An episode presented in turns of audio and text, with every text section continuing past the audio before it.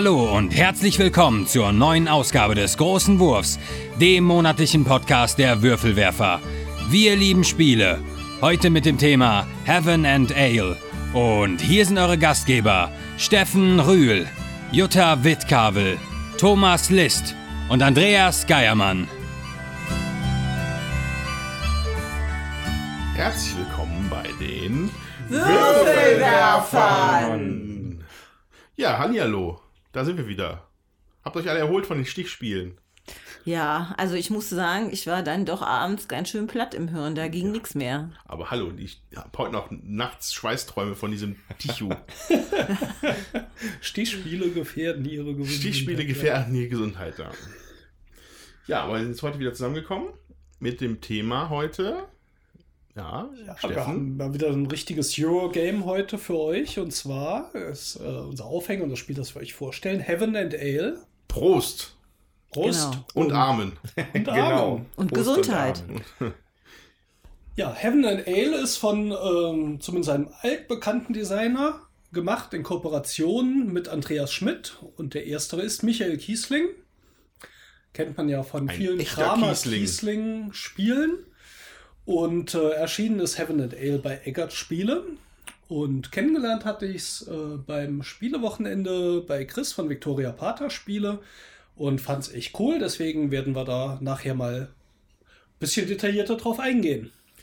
Ja, ich bin mal sehr gespannt, weil ich hatte das irgendwann mal auf der Messe gesehen und dachte so, ja, äh, auch nicht gespielt oder so. Und dann auch aus dem Nichts kamst du, Steffen, und hast gesagt, Wahnsinn, was ein Game. Da bin ich ja jetzt natürlich, habe ich natürlich eine Erwartungshaltung bis unter die Decke. Das kann ich ja wieder nicht erfüllen, Ich muss mal eine blöde Frage stellen. Warum steht denn da jetzt auch noch Pegasus-Spiele mit drauf? weil Pegasus den Vertrieb macht. Das heißt, die Ah. bringen das in den Handel, ist zumindest so mein Verständnis davon. Weil ich glaube, äh, die haben den, den Sales, ne, der draußen die Ja. Regalflächen bestückt und so. Deswegen steht da wohl Pegasus noch mit drauf. Ja, ich fand's toll. Wir haben es inzwischen auch ein paar Mal hier noch gespielt. Ich find's immer noch toll. Warum, werden wir nachher im Detail besprechen. Aber erstmal kurz, du hast es auf der Messe gesehen, es ging mir ähnlich. Es hat halt, das heißt Heaven und Ale, da ist so eine Mittelalterszene, eigentlich grafisch ganz schön gemacht. Mit Mönchen und Bierbrauen. Und mein erster Reflex war, ich kann keine Game. Eurogames mehr sehen.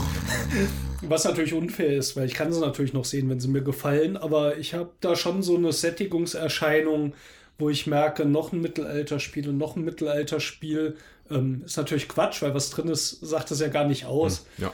Ähm, ja, wäre so ein bisschen an mir vorbeigegangen, aber da sind wir auch ein bisschen dazu übergegangen, hatten wir auch drüber gesprochen mit Jutta hier, dass wir so manche Sachen jetzt einfach mal nicht direkt einstecken, sondern mal warten, ob wir es irgendwo spielen können und sehen, wie es ist. Ja, und da steckt auf jeden Fall nachher noch, finde ich, eine Überraschung drin, weil es auch vom Gameplay her ein paar neue Sachen hat. So. Ja, da bin und nebenher reden wir über den Himmel und das Bier. Ich muss mal einen Disclaimer machen, dass wir hier über alkoholische Getränke sprechen. Wir sind in Deutschland, da geht's, glaube Da ich. geht das. Schauen wir noch mal, wenn nicht, wenn ihr euch wundert, warum wir plötzlich ab 16 sind, liegt das vielleicht daran. Aber vorher machen wir natürlich wie jedes Mal unsere Gespieltrunde. Genau.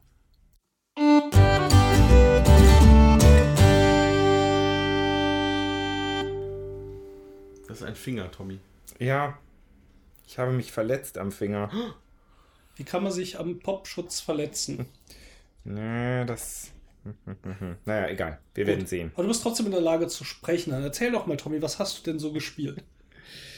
Ähm, ich habe gespielt Battlestar Galactica. Alter Bekannter. Und ich war dabei und ratet mal, wer die Zylonen waren.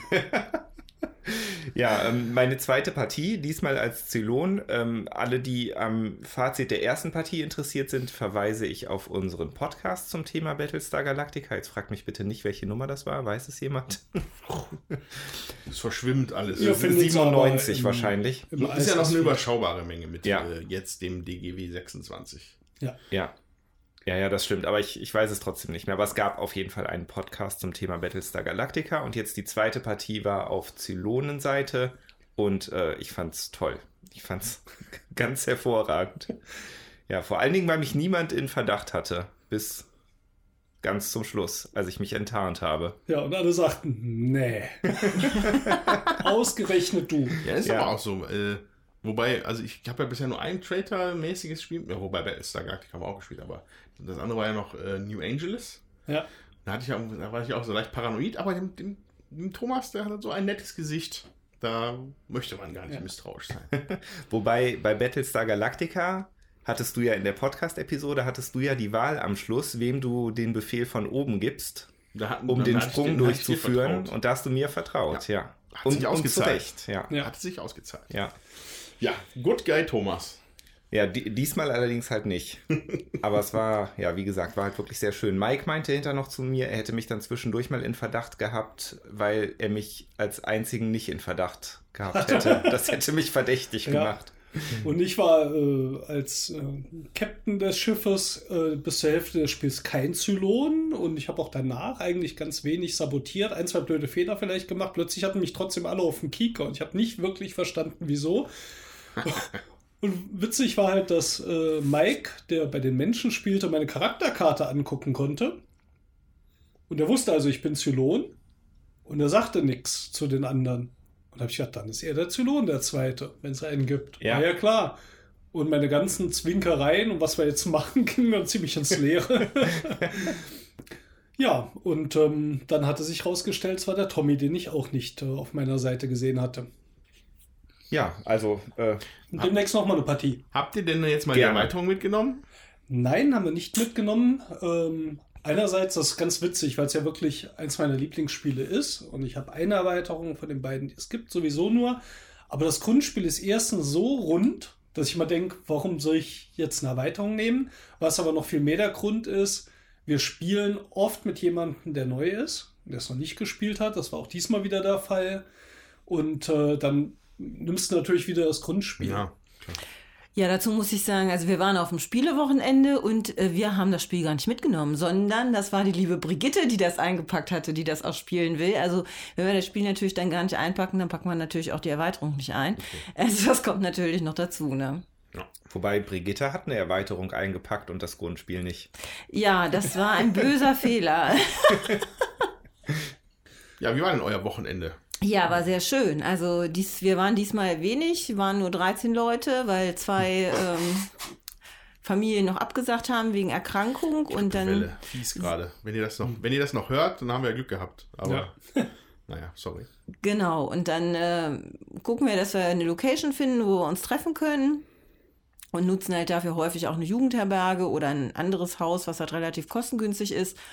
Und ähm, jeder bringt dann seine Spiele mit, also eine Auswahl. Manchmal schicken wir noch eine Liste rum, wer was einpackt, damit wir nicht alles doppelt haben. Und dann trifft man sich halt und dann wird eben gespielt. Und auch die Kinder finden meistens Spiele, ähm, zu denen sie Bock haben. Und dann gibt's äh, so gemischte Runden. Mal gibt's nur eine Kinderrunde, mal Kinder und Erwachsene, mal nur Erwachsene. Und ja, die Kinder sind ja jetzt auch nicht mehr ganz klein. Also sind auch jugendliche Kinder dabei, sag ich jetzt mal. So dass die sich dann eben auch einklinken. Und ähm, Liv hat zum Beispiel hier bei Battlestar Galactica eben auch mitgespielt ähm, und fand das großartig.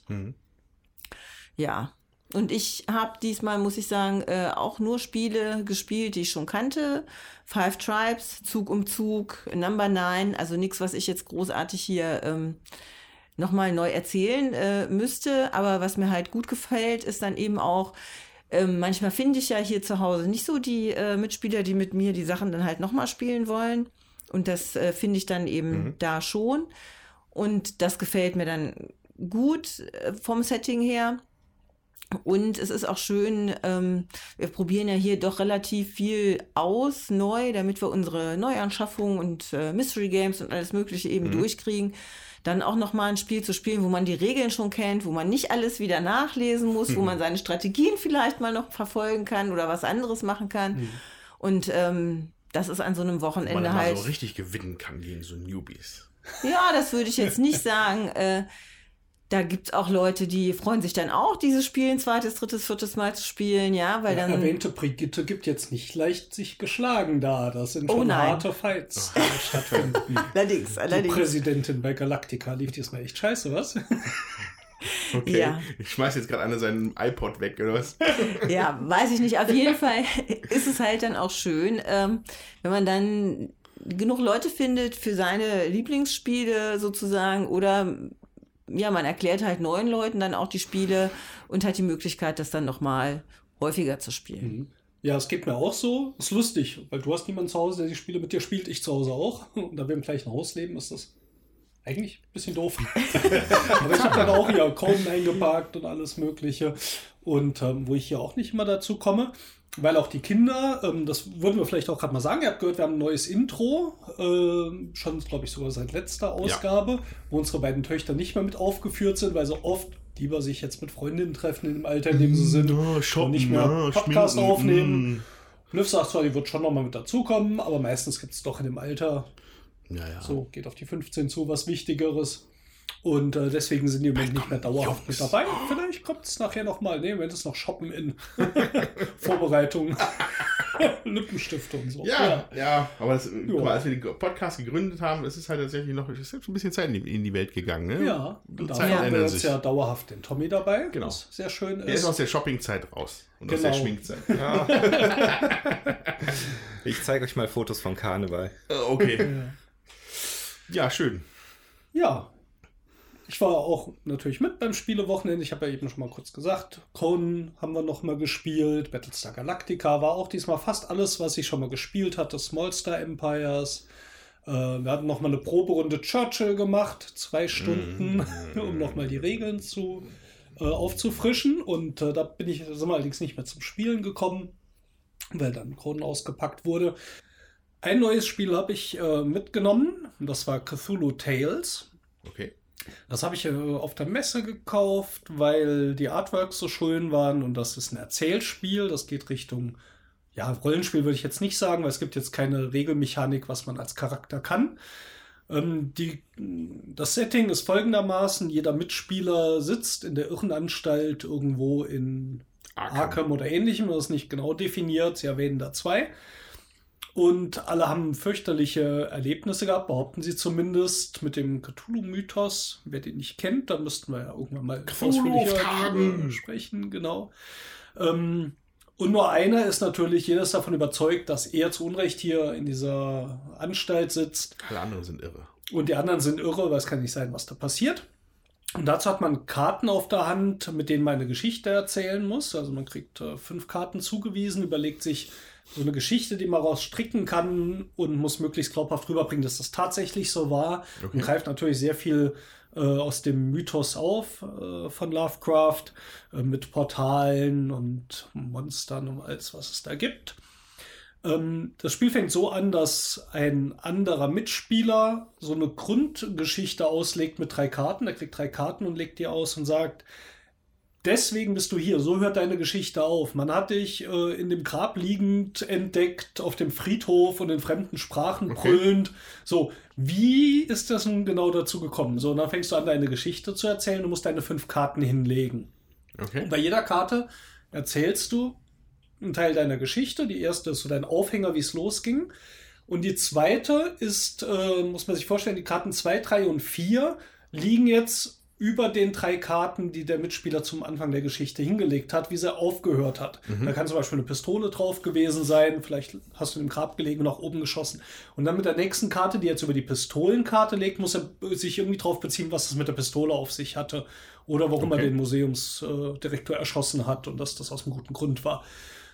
Ähm, die Mechanik, da sage ich gleich mal dazu, bei so Erzählspielen und Partyspielen, Spielmechanik, Wertungen, so ist immer ganz kronkelig, ist auch in dem Spiel so. Ähm, was noch eine ganz funktionierende Mechanik ist, ist, dass die anderen Spieler, wenn auf diesen Karten passende Symbole, anders angefangen, auf diesen Karten sind auch unterschiedliche Symbole drauf und ich habe noch Handkarten als Gegenspieler des Erzählers, die ich ausspielen kann, wenn ich passende Symbole auf meinen Karten habe und sage, Moment, und dann spiele ich jetzt zum Beispiel hier diesen äh, Museumsdirektor aus und sage, aber warum hast du dann den Museumsdirektor erschossen? Und dann muss er das in seine äh, Erzählung integrieren. Es gibt noch einen Würfelwurf und es kann halt passieren, dass diese Karte, die er erzählt hat, wieder wegkommt. Dann muss er die wieder wegnehmen. Und dann kommt er nicht mehr so einfach ans Ende der Geschichte. Ob die Karte wegkommt, ist jetzt aber nicht davon abhängig, was ich erzähle und wie überzeugend das rüberkommt, sondern von dem Würfelwurf.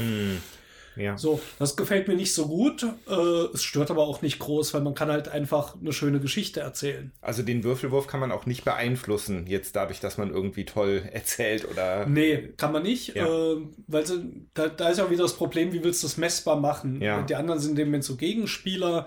Äh, das finde ich immer schwierig bei so Spielen. Mhm. Äh, man nimmt es einfach so hin, wenn der Würfelwurf hin, also klappt, dann muss man diese Begründung, warum hast du jetzt den Museumsdirektor erschossen, nur so im Nebensatz mal kurz begründen.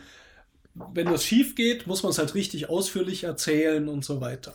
So, und wenn man dann äh, ans Ende kommt, wird die letzte Karte wird verdeckt, die liegt verdeckt, die wird dann aufgedeckt und dann muss man dann diese Geschichte noch zum Ende bringen. Und es lebt halt einfach davon, dass man eine schöne Geschichte erzählt, ja. Äh, zwischendurch, und das ist dann die Wertung, sammelt man so Medikamente.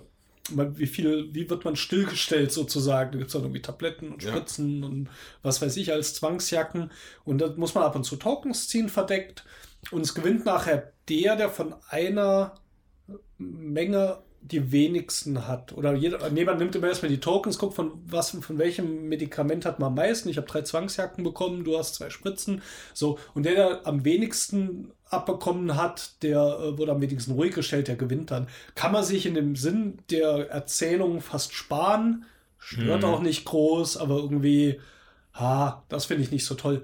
Aber da die Artworks sehr schön sind und sehr schöne Geschichten entstehen, ähm, gefällt es mir trotzdem sehr gut für Leute, die sowas mögen mit Geschichten erzählen. Cthulhu Tales. Also ich habe da so mit einem Ohr immer ein bisschen versucht mit zuzuhören. Ich war parallel gerade dabei, die längste Bahnstrecke durch Amerika zu bauen. Was Ähm, ihm auch geglückt einen ist. Ja, was mir auch dabei geglückt gehört? ist. ja, genau, sozusagen. Ähm, ja, leider, wie gesagt, nur mit einem Ohr, aber das, was so rüberkam an, an Stories, ich habe meistens da Felix dann wahrgenommen. Der saß, glaube ich, halt zu uns gerichtet. Das ähm, hörte sich sehr cool an. Also Ja. hat, äh, habe ich auf jeden Fall direkt Lust drauf bekommen. Mhm.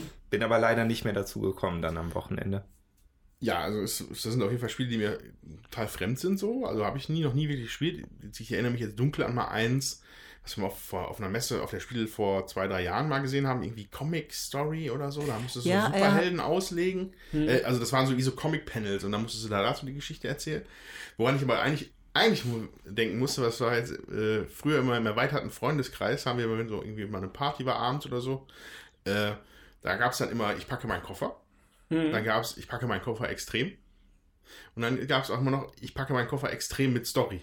Das, das, war immer, das war immer, wenn der Abend schon echt spät war und alle schon echt betrunken waren. Weil, also, ne, ich packe meinen Koffer, kennt ja jeder. Ich packe meinen Koffer und packe ein, ein Handtuch. Mhm. So, äh, ich packe meinen Koffer extrem wäre, ich packe meinen Koffer und packe ein, ein Handtuch, gewebt aus den samtweichen Fell von äh, tibetanischen Alpakas. So, das Okay, gilt, das genau gilt das halt bitte, das genauso auch dann so wiederzugeben. Das, das passiert halt jedes Mal. Also, Mhm. ne? Oder ich packe einmal eine Yucca-Palme, gezogen an den saftigen Hängen der an. So, ähm, und das Ganze kann man, haben wir dann irgendwann nochmal, dann halt noch so eine Storytelling-Komponente dann halt, dass du halt noch eine Geschichte dabei zu erzählen, erzählen musst, da konntest du halt aussuchen, ist das jetzt eine Detektivgeschichte oder ist das eine Piratengeschichte Mhm. oder eine Geistergeschichte. Cool, ja. Da musste ich jetzt nur dran denken. Das, das Ja. kam jetzt gerade wieder über mich, diese Abende, die sehr lang und eigentlich sehr lustig waren. Schön. Selbst erfundenen Regeln sozusagen. Ja, ne? Das war noch also ich weiß nicht, ob da irgend, also ich, das war nicht meine Idee, vielleicht hat das Ja. jemand anders irgendwo aufgeschnappt, aber äh, das hatte auf jeden Fall auch kein, gab es auch keinen Punktwert. Da Mhm. gab es nur äh, Kudos für gute für gut gestaltete Geschichten. Ja. Ja. Ich denke auch, wenn ich das Cthulhu Tales nochmal spielen würde, würde ich vielleicht doch überlegen, ob man nicht ähm, gute Ideen halt von anderen Spielern doch rewarden lässt, dass man die Mhm. ähm, heißt, ähm, belohnen lässt. Ähm, weil ich glaube, bei so einem Erzählspiel ist jetzt auch keiner zu geizig damit oder gibt das jetzt nicht, damit er Ja. noch gewinnt. Also ich glaube, das würde passen. Es, es erinnert halt an ein Rollenspiel erstmal, ähm, auch diese moderneren Indie-Rollenspiele, wo vielleicht gar kein Spielleiter mehr dabei ist und dann Ja. jeder was zu beiträgt. Und das mag ich eigentlich ganz gerne, weil dann hast du auch in so anderthalb Stunden vielleicht echt drei coole Geschichten gehört und erlebt. Ähm, konntest Einfluss drauf nehmen mit diesen Karten, die du auch bei dem anderen reinspielst. Und dann ist das auch mal ein vollwertiger Ersatz für mich für eine Rollenspielrunde, die wir Mhm. zeitlich halt leider nicht hinkriegen im Moment. Ja. ja, ich hätte ja auch immer noch großes Interesse mal an einer an, an diesen Storytelling-lastigeren Pen and Papers, sowas wie Fate oder sowas. Das Mhm. würde mich echt mal interessieren. Mhm. Weil, weil, mir das, weil mir das fremd ist. Aber ich würde das gerne mal erleben. Mhm. Ja, schön. Ist denn das ähm, Cthulhu Tales vergleichbar zum Beispiel hier mit Time Stories oder ist das dann doch nochmal was komplett anderes? Ist komplett anders, weil äh, Time Stories natürlich eine festgelegte Geschichte hat.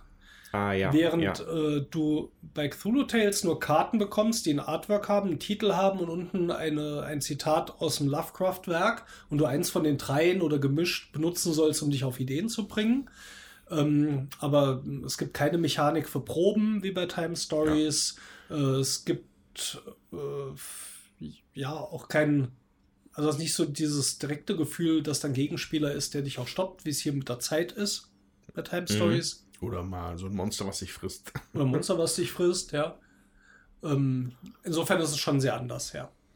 Ja, ich habe ja Time Stories auch noch nicht gespielt. Was ich sehr schade finde. Ich saß halt schön. da gerade im Regal, musste mhm. dann jetzt irgendwie daran denken. Weil war ja, war ja, war ja mein übertriebenster Hype zu, so zu Beginn des Podcast-Zeiten so. Finde ich immer noch schön, aber jetzt sind mittlerweile schon, glaube ich, zwei Abenteuer raus, die ich noch nicht gespielt habe. Ja, wir auch.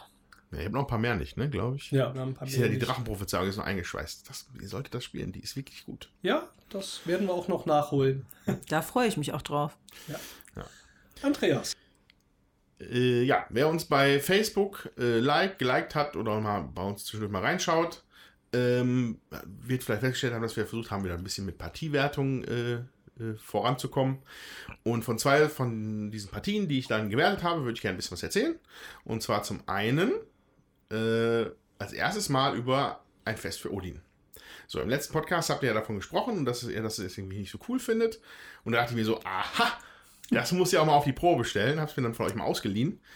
Äh, mir gefällt es tatsächlich ganz gut. Ähm, also, ich weiß nicht mehr genau, ob, wie viel wir zum Spiel gesagt haben letztes Mal, aber es ist halt so ein, so ein riesiges Rosenberg Worker Placement Spiel, was zu, zu 50% Worker Placement ist und zu eigentlich sonst zu 50% noch puzzlelastig gewesen wäre, äh, also ist. Mhm. Ähm, und das erzählt so eine Wikinger-Saga im Endeffekt nach, so ein Dorf, wo die Leute dann halt äh, jagen gehen, sich Sachen schmieden, sie gehen plündern, sie gehen angeln und äh, ganz viele, ganz, ganz viele Mechaniken sind da drin. Also ich habe, als ich das ausgepackt habe, habe ich gedacht, ich falle vom Stuhl. Ähm, allein schon dieses, das Aktionsboard ist ja riesig. Das sieht ja aus wie so eine, mhm. als wenn da die zehn Gebote drauf wären. So ein Riesenteil. Ähm, man hat sich aber relativ gut reinfuchsen können, fand ich, weil ich muss auch sagen, die Regel finde ich sehr gut geschrieben. Das ist ein, ein, ein, sehr gutes Beispiel für eine Regel, weil mhm. die gehen halt, die gehen es halt, eigentlich habe ich das Gefühl, die gehen es so mit dir durch, wie du es halt auch erlernen würdest und nicht, dass es halt eher so Kategorien oder sowas hast. Mhm. Äh, dann war immer noch so ein kleiner Comic Uwe Rosenberg da mit drin, ja, ja. der so ein paar so kleine Tipps gegeben hat, fand ich eigentlich ganz lustig. Äh, ja, also es ist, ein, ist ein Spiel, da ist der Name wirklich Programm, ein riesiges Festmahl für Odin an Material und Inhalten, äh, wo ich erst dachte, das passt, passt vielleicht alles nicht so ganz, weil es nicht zueinander fügt, aber da der Puzzleanteil ein bisschen zurücktritt, sage ich mal, hinter dem Worker Placement, kommt sich das nicht großartig in die Quere. So. Äh, ist dann die, man kann darüber diskutieren, ob es dann das bereichert, natürlich. Mhm. Ähm, aber gerade über dieses Ausbildungssystem, also man kann immer so spezielle Karten ziehen, die man dann, die oft sehr, oft sehr oft mit permanenten Effekten ausgestattet sind. Zum Beispiel habe ich dann einen von, ob ich weiß nicht, ob das einer von meinen Pöppeln ist oder ob ich das dann bin, mhm. äh, wurde zum Handwerkslehrling ausgebildet. Und dann durfte ich jedes Mal, wenn ich aus der Reihe der Handwerksaktionen was mache, gleichzeitig auch noch rausgehen und Holz sammeln gehen. So. Und äh, da finde ich, steckt, da, da, da hat es dann so ein bisschen, äh, also da ist dann noch ein bisschen, ein bisschen mehr Pfiff reingekommen an der Stelle in dem Spiel. Und ich habe das Gefühl, dass da noch jede Menge drin ist, was ich da entdecken kann. Äh, und ja, freue ich mich. War schön. Jetzt, schön. Könnt, jetzt könnt ihr auf mir rumhacken. Nö, nö. Wir hatten jetzt auch nicht das Gefühl, dass Fest für Odin jetzt ein schlechtes Spiel ist. Also, sondern es war eher so, dass wir mit aller Erde, Glasstraße plus die Puzzlespiele mhm. äh, von ihm so das Gefühl hatten, wir spielen, glaube ich, lieber eins ohne diesen Puzzle-Mechanismus drin, der sich für mich halt nicht so richtig toll da anfügt. Also der stört auch nicht. Ich finde das okay, aber mich hat es einfach nicht so angesprochen. Mhm. Ähm, und dann spiele ich lieber vielleicht eins ohne den Puzzle-Mechanismus, den Puzzle-Mechanismus extra. Aber ich weiß, es gibt ja auch viele Leute, die es mögen. Also würde ich mal nicht anmaßen zu sagen, das ist jetzt ein Spiel, ja. das nicht gut ist. Aber für uns, wir hatten uns irgendwie, glaube ich, doch einen Tick mehr erwartet, dass sich das schöner zusammenfügt mit mhm. dem Puzzeln. Das war einfach nicht so mein Gefühl dafür. Ja, aber, ja. Ja, ich meine, es ist ja auch total gehypt worden, ne? Und also wir mögen eigentlich die Rosenberg-Spiele Mhm. und ähm, haben da auch echt viele von. Und ähm, dann haben wir aber festgestellt, also wir hatten halt Ala Erde kurz vorher von Freunden auch ausgeliehen und gespielt.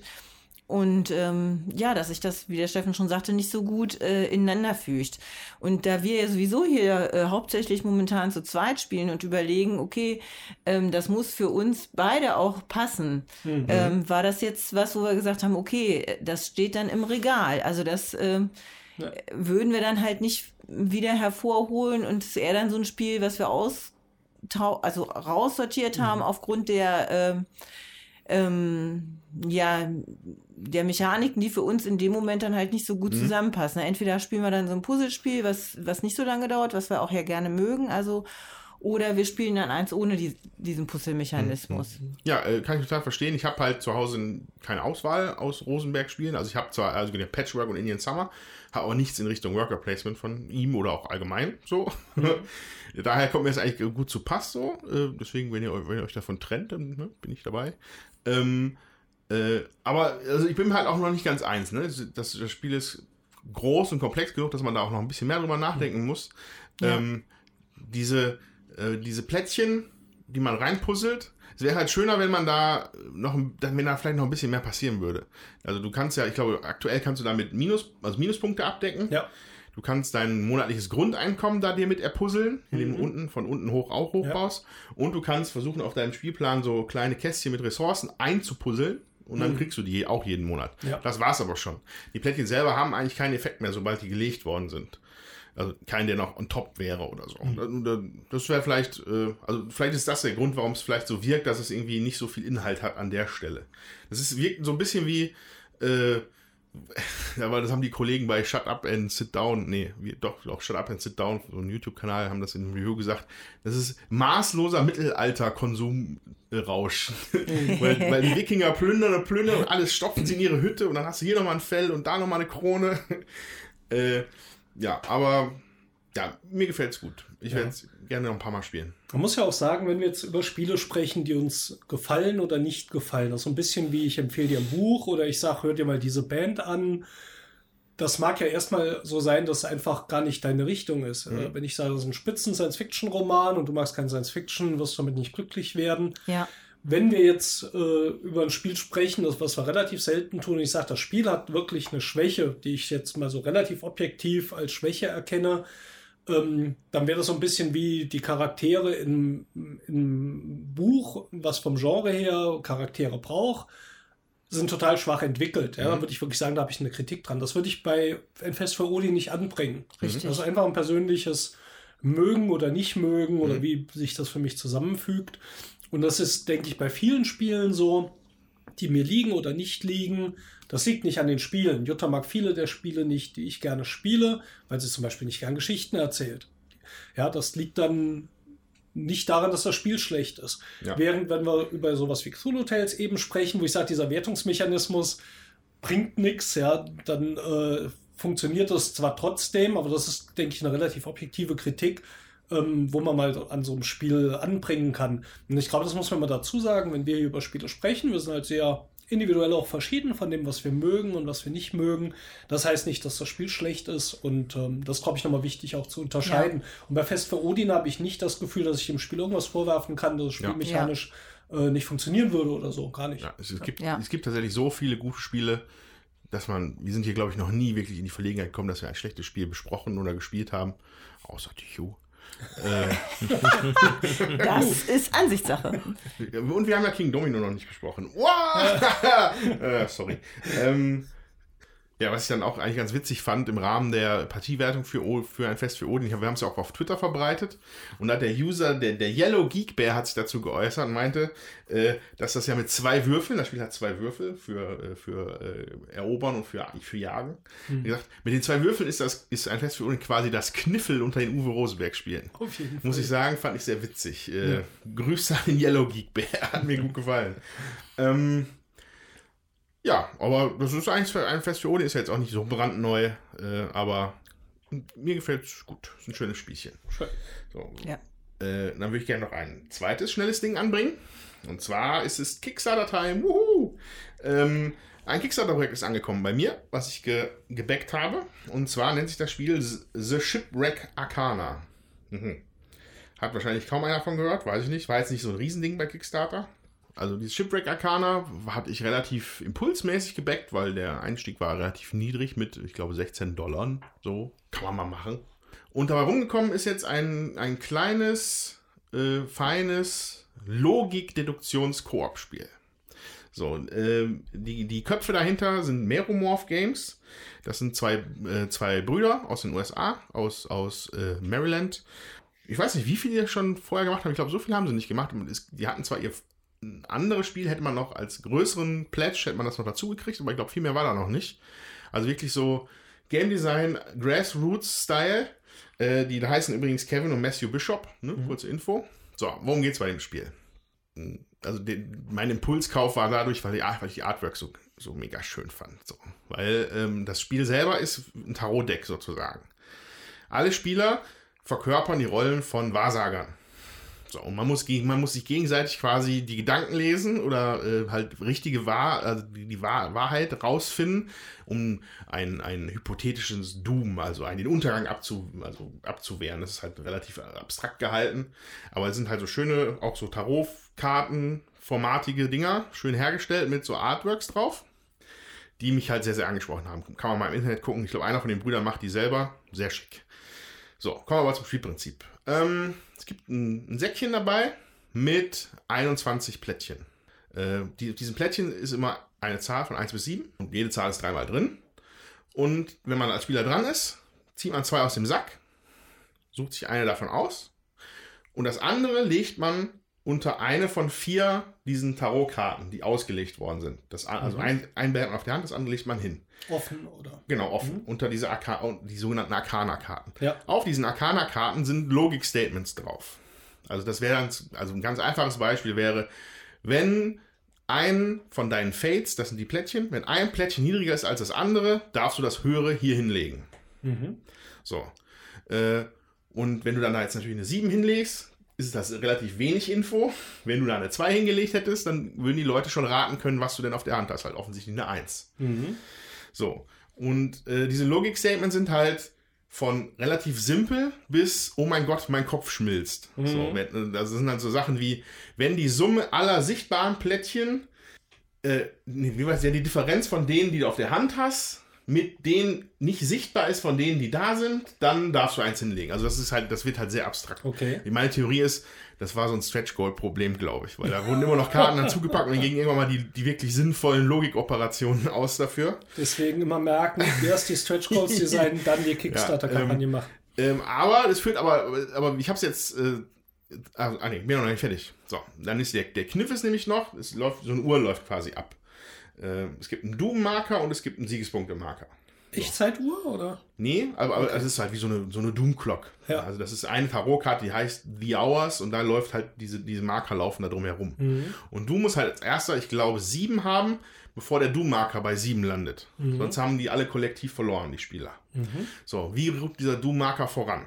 Der Doom-Marker rückt voran, wenn du primär erstmal falsch rätst. Dann kriegst du einen Strafpunkt. Und raten heißt das, was der, der gezogen hat, jetzt noch auf der Hand hat. Genau. Als zweites. Genau, genau, genau, genau. Äh, dann rückt, rückt, das Ding ein vor. Äh, dann, das Problem ist, es ist eben noch ein Zeitfaktor, der noch damit reinspielt. Ähm, weil alle auf diesen Arcana-Karten sind nochmal so Symbole.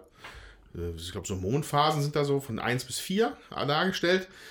Und so viele Stunden also nicht, ne? also in Anführungsstrichen, als Spielbegriff, mhm. Stunden haben diese Karten. Und diese mhm. Plättchen, die du drauflegst, bringen Stunden mit und lassen diese Karten ablaufen. Mhm. Die niedrigen Plättchen, wenn du was von 1 bis 3 hinlegst, ist es nur eine Stunde. Wenn du oben bei 6, 7 bist, sind es schon drei Stunden, die du direkt von der Karte abziehst. So, und sobald die Karte keine Zeit mehr hat, fängt die an zu faden, wird es genannt. Also das ist jetzt, ich entschuldige mich für das Denglisch, aber es ist halt komplett in Englisch und ich habe auch die Regel nur auf Englisch bisher gelesen. Mhm. So, wenn die Karte abläuft, müssen die Leute raten. Mhm. Sonst gibt es nochmal zwei extra Strafpunkte. Es gibt, die einzige Möglichkeit zu verhindern, dass du diese Strafpunkte kriegst, ist dann halt, dass du in der Runde richtig rätst. So, und das setzt dann das halt nicht manchmal unter Druck, dass du halt noch manche Sachen nicht lösen kannst, richtig, zu 100 Prozent. Du musst es aber trotzdem jetzt schon mal raten, weil dir sonst die, die Doom Clock abläuft. Mhm. Und äh, daraus entspinnt sich ein ziemlich tatsächlich schon ein bisschen Mathe-lastig, aber auch, auch vor allem aber logiklastiges Knobelspiel, was uns tatsächlich ziemlich viel Spaß gemacht hat. Ich habe es einmal zu zweit gespielt, jetzt einmal zu dritt. Die Dreierrunde war noch lustiger, fand ich, weil es ist einfacher, wenn du nicht alleine grübeln musst. Klar. Weil derjenige, der die Plättchen in der Hand hat, darf natürlich nichts mehr sagen. Das wäre sonst. äh, Dem sein einziger Hinweis ist, wo lege ich meinen ersten Genau, Marker hin. Ne? Genau. Und, da, und, das, und wenn, du, also wenn man es nicht erraten kann, man kann auch einfach weitermachen, dann zieht der nächste Runde ein neues und müsste dann weitere Hinweise versuchen zu geben. Wobei du in dem Fall dann aber auch in die Verlegenheit kommen kannst, dass du das ursprüngliche Plättchen weglegst. Was, du- und dann, oder Was das du regeltechnisch nicht darfst, oder? Doch, doch. Doch, kannst du. Aber es ist halt natürlich, du darfst den Leuten nicht, nicht du darfst sagen. es nicht sagen. Das ist, ist ein bisschen, ist ein bisschen okay. so ein Drahtseilakt. So. Was eine schöne Designsache, die mir noch aufgefallen ist, äh, es gibt noch mal in Spielerfarben Plättchen von 1 bis 7. Ne? Und äh, jeder Spieler legt die vor sich hin und wird auf Zuruf von den anderen Spielern dreht er die bei sich um. Dass die Leute quasi so einen, so einen Merkzettel quasi haben, um damit was schon ja, ausgeschlossen ja. worden ist. Ja. Finde ich, ist eine gute Designentscheidung, weil sonst wird, äh, das kann man sich sonst nicht mehr merken. Ja. Und äh, ja. Ja, aber das ist es grob. Ein schönes kleines Spiel. Ich finde es cool. Ich finde, das klingt auch sehr ja. interessant. Ab, absolut, ja. Bring doch mal mit. Ja, Ja. Äh, vielleicht machen wir irgendwann mal eine Kickstarter-Episode. Dann bringe ich, sogar ex- dann bring ich sogar extra gerne mit. Oh Gott, die wird aber endlos, oder? Ja, vielleicht äh, eher so meine Deduktionsfolge Ja. oder so. Ja, Ja. Ähm, ja also ähm, ähm, The Shipwreck Arcana von Meromorph Games. Kickstarter ist leider abgelaufen. Äh, Ja, weiß genau da sind. wollte ich jetzt nochmal äh, einhaken, denn äh, da ich mich da, damit ja überhaupt nicht auskenne, Kickstarter ist abgelaufen, heißt, man bekommt das Spiel jetzt nicht mehr, oder? Muss nicht zwangsläufig sein. Es kommt darauf an, wie die das machen. Es gibt auch Kickstarter-Kampagnen, wo mehr produziert wird, äh, mit Verlagen schon kooperiert wird. Dann kriegt man es hinterher auch im Handel. Bei dem klingt es jetzt vielleicht eher nicht so, aber weiß ich Ja, nicht. also mein Tipp wäre jetzt, weil es mal in dem höheren Pledge auch das ältere Spiel für den von denen bekommen könnte, Mhm. haben sie sich sicherlich ein paar zur Seite gelegt Hm. für zukünftige Singer, die sie da halt nur mit in den Pledge reinpacken. Wäre jetzt mal mein Tipp, ohne dass ich irgendeinen von den Bischof-Brüdern kenne. Ja. Ja gut, manchmal ist ja auch so, ne, dann äh, stelle ich das Spiel ein wie eine Bombe, sage ich jetzt mal, und alle wollen es haben und dann kommt es nochmal über den Verlag auch raus. Das ist ja auch Das kann schon auch sein, ja. Kann sein. öfter passiert. Also es war halt gut gefundet, ich glaube 440 Prozent. Mhm. So. Aber es ist halt jetzt mit, mit 16 Euro, das ist halt jetzt kein mega Blockbuster. Aber eine schöne kleine Kickstarter-Perle, über die ich mich sehr freue. Ja, schön. Deswegen wollte ich sie mal erwähnen. Deswegen, es gibt ja immer viel Kritik auch an Kickstarter-Projekten, aber ich finde es auch schön, dass gerade so diese Richtung von Spielen, die man sonst einfach nicht kriegen würde, weil die Verlage sie vielleicht nicht anpacken, echt das Licht der Welt sehen, finde ich total schön. Und wenn es Ja. dann nur ein paar hundert Kopien sind, dann sind es halt nur ein paar hundert Kopien, aber das äh, ist schön. Ja. Ja, Ja. dann sind wir mit gespielt mal wieder durch. Habe wieder fleißig gespielt und äh, dann Und geht's jetzt können wir um spielen. Bier, Bier. Genau. Mal die Pulle auf. Nee, wir, Nicht? Oh. Das klingt so, aber hier gibt es jetzt Wasser mit einer Zitronenscheibe drin. Wir haben Kaffee, der schon wieder leer ist und schwarzen Tee. Der auch schon Und wieder das leer ist die reine Wahrheit über das hier, was hier läuft. So sieht es bei uns aus. Wir brauchen einen Selbst und. Podcast-Caterer. Ein Podcast-Caterer. Gut, dann sehen wir uns nach der Pause. Bis gleich.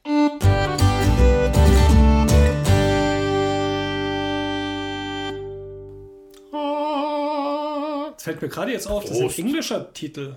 Himmel und Bier klingt vielleicht auch nicht so Wenn es cool. mal wie Himmel und oder- Ad. Das ist ja immer, damit man es mit, dem- mit der gleichen Schachtelverpackung dann auch überall verkaufen kann, ne? Ich finde es klangvoller, oder? Heaven und Ale. Ja. Als Himmel und. Bier. So, sprechen wir über Himmel oder Bier, bevor wir es spielen jetzt. Also ich persönlich habe ja eher die Tendenz zu letzterem, aber Dann Dann fangen wir mal damit an. Bier. Lecker. Nee, also tatsächlich, ich mag gar nicht Bier so gerne. Äh, Bier ist aber äh, vielen Leuten vertraut, glaube ich. Deswegen ist natürlich auch praktisch, so ein Spiel zu dem Thema zu machen. Kann sich jeder mit identifizieren, ja. Äh, ja, keine Ahnung. Also wir hatten ja alle überlegt, was wir so ein bisschen vorbereiten ne, für, die, für die Sendung. Und ich habe mich mal ein bisschen schlau gemacht, was denn die Geschichte vom Bier ist. Da bin ich mal gespannt. Ja, ist jetzt nichts nichts so Dramatisches, aber Bier gibt es schon extrem lange. Und zwar, ähm, laut dem, was ich so recherchiert habe, gab es so die ersten, die erste schriftliche Erwähnung von Bier war bei, schon bei den Sumerern. Die hatten quasi auf ihren Steinplatten ein extra Siegel für Bier und ein Rezept. Und äh, äh, das heißt, das wurde schon vor ganz langer, langer Zeit gemacht, Bier. So, also wahrscheinlich schwierig zu sagen, äh, wann genau, ne? Äh, also Bier wurde halt früher, also man legt einfach ein Laib Brot in Wasser und dann kommt da irgendwann mal Bier raus. Das schmeckt zwar nicht sonderlich gut, aber so wurde es halt ganz fr früher gemacht. Und ich denke mal auch, dass es, also viele Leute gehen davon aus, dass es wahrscheinlich einfach mal so erfunden, dass es, dass mal irgendeiner mal ein Bier äh, äh, irgendwann, Passiert ist. Äh, man geht eigentlich da auch mal von aus, soweit man da über Theorien machen kann, dass irgendeiner mal aus Versehen Brot halt hat nass werden lassen oder in so ein Fass mit Wasser geworfen hat und dann nach zwei Wochen geguckt hat, oh, hm. Das trinke ich jetzt mal. Ja, das war, da, früher war noch so die Ausprobierzeit, ne? Oh, was ist das? Das habe ich ja noch nie gesehen. Ja. Ähm, es gibt aber auch andersläufige Theorien, die davon ausgehen, dass es das Bier zuerst gab und dass dann Brot erfunden worden ist, damit jeder sich zu Hause Bier machen kann. Interessant. Das klingt jetzt abwegiger, oder? Ich weiß nicht. Okay. Also, also so handliches Brot zum Mitnehmen, dann kannst du dein Brot, dann kannst du dein Bier selber zu Hause machen. Ja. Ja, was Bier und Zivilisation geht halt Hand in Hand. Und äh, äh, es äh, gibt noch ein, eine interessante Theorie, die damit zusammenhängt. Ähm, im, Im Epos von Gilgamesh, diese Mhm. alte, ganz, ist glaube ich babylonisch oder sowas, also ein ganz altes Ding. Die Geschichte, da gibt es also diesen, also eine Gestalterin ist Enki, der wilde Mensch, Ja. und der wird mit Bier in die Zivilisation gelockt. Und dann ist der, und der trinkt sich dann acht, so er der, der Stadt. trinkt sich dann acht Bier weg. Und während er dann betrunken ist, geht er duschen und ist danach ein zivilisierter Mensch. Und wenn man es natürlich vielleicht so, also als geschichtlichen Text so sich so Mhm. überlegt, könnte es natürlich sein, dass in der Zeit zwischen Nomadendasein und den ersten Leuten, die halt angefangen haben zu siedeln, dass es natürlich ein extrem gutes Argument dafür war, dass die Nomaden und so zu den Städten gekommen sind. Da Mhm. gab es halt Bier. Und zwar ja viel Arbeitskräfte da benötigt. Ja. Und äh, ja, also da wird halt viel spekuliert, ist halt alles in grauer Vorzeit. Äh, aber man kann wirklich sagen, solange es Zivilisation gibt, gibt es auch Bier. Mhm. So, das fand ich eigentlich sehr interessant, so diese Theorien dazu. Also da denke ich jetzt natürlich spontan, dass man ja auch heute noch im Kölner Karneval sieht, ne, dass Bier doch zu den Ja, aber über ja, warum, schenken die denn da Kölsch aus? Wenn es um Bier gehen soll. Oh, oh, oh. Jetzt- so, ich glaube, wir sollten mal ganz schnell diese Diskussion. Äh, sorry, wie gesagt, ich mag, gar, ich mag eigentlich Aber- gar kein Bier. So. Aber mich würde, wirklich. also mich würde wirklich mal interessieren, ich, ich denke schon, dass das Bier von damals ja bestimmt völlig an, also nicht völlig anders war. Es war wahrscheinlich Bier, aber Ja, es ist halt, es war halt, es ist einfach halt irgendwie Weizen mit Wasser, was halt durch Hefepilze, die irgendwie von außen da eingeführt worden sind, dann einfach anfängt zu gären. Und also äh, in Ägypten wurde Bier zum Beispiel durch Strohhelme getrunken, weil es einfach unten viel zu viele Bröckchen hatte. ja, ja. Äh, Das, also das war sicherlich keine leckere Sache, aber den, der Effekt war natürlich sehr wünschenswert. Ja, ich glaube, zu Rauschmitteln hat es ja alle Kulturen irgendwie gezogen, ne? Und je nachdem, was äh, einfach herzustellen war oder im Prinzip auch lecker gefunden ist von der entsprechenden Kultur, das wurde halt benutzt, ne? Mhm. So, ja. also ich denke, das ist, ähm, das ist einfach auch zivilisationsbedingt. Mhm, Im Bergbau im Saarland war das ja so, äh, als auch nach dem Krieg äh, Ja, wirklich auch trotzdem Nahrungsmittel und so noch knapp waren, wurden die Bergleute auch mit zwei Flaschen Bier zu Mittag äh, quasi miternährt. So. ja. Also es scheint irgendwie auch ja, kalorienmäßig äh, was abzuwerfen. absolut. Ja. ja. Also das, das hatte ich auch gelesen. Ich fand auch ganz interessant, dass es wohl ähm, im, ja, ich sag jetzt mal Mittelalter gar nicht so unüblich war, dass halt Kinder, dass man Kindern Bier gegeben hat. Zum einen halt, weil ähm, das Bier, äh, sage ich mal, keimfreier war als Ja. das Trinkwasser. Zum anderen auch, weil es halt durchaus ernährungstechnisch Mhm. ganz gut noch was geboten hat. Also jetzt kalorienmäßig, ja. Mhm. Genau, dazu komme ich jetzt äh, zum Thema Heaven, also zu den Klöstern. Es war nämlich so, dass in den Klöstern Bier gebraut worden ist, damit die Mönche über die Fastenzeit kommen. Also es Deswegen durfte nicht so so viel gegessen werden, aber wenn man was Flüssiges zu sich nimmt, ist das kein Fastenbrechen. Und man muss ja irgendwie gucken, dass man ähm, dann bei Kräften blieb. Also wurde dann äh, geguckt, dass man ein äh, Bier braute, was relativ nahrhaft war, damit man eben auch das schaffte, diese 40 Tage Fastenzeit durchzuhalten. Ja, also kann das, glaube ich, unbesehen. Äh, In Süddeutschland wurden ja auch, glaube ich, die Maultaschen erfunden, damit man sonntags Fleisch essen kann oder freitags, äh, damit der liebe Gott das Fleisch nicht sieht. Ähm, allerdings sind Klöster, wenn man es also, ne, wenn mal so geschichtlich betrachtet, sind es eigentlich ideale Orte, um Bier da zu brauen. Klöster sind landwirtschaftlich geprägt und sie sind wissenschaftlich geprägt. Und beides brauchst du, um, Wissen, um Bier herzustellen. Weil ein richtig gutes Bier zu machen, ist doch schon Teil Wissenschaft. Und äh, ich glaube, dass ich auch, dass es einfach für viele Mönche und Kloster ein logischer Weg war, einfach äh, das Kloster zu erhalten, indem du einfach Bier verkaufst.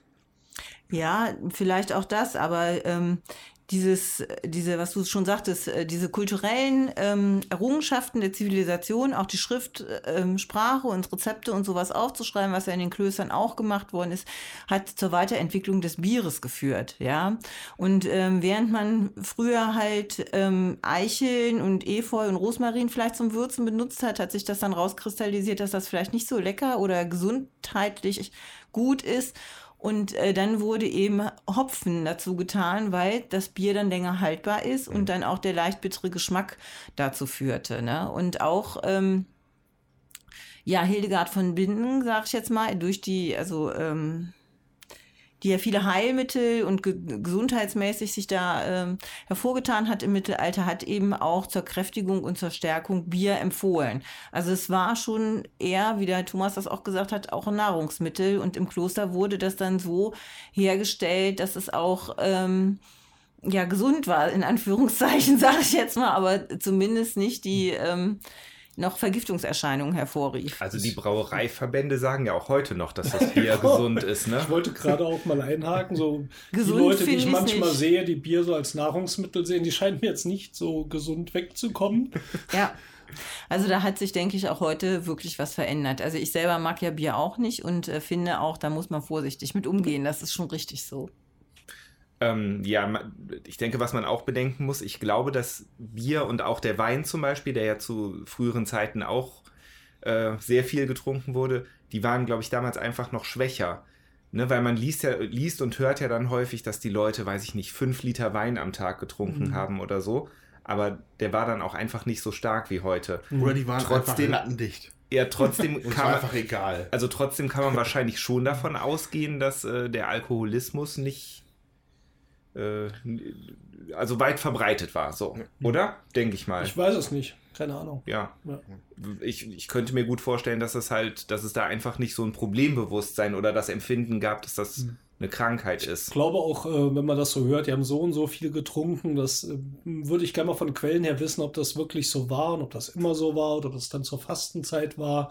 Sowas wird ja auch heute dann gerne mal als Argument genommen, zu sagen, kann ja nicht so schlecht sein, viel zu trinken, weil damals haben die auch so viel getrunken, weil es irgendeine Quelle sagt, wo die sagen, hier bei dem Festessen wurde aber so und so viel Bier konsumiert oder so. Ja.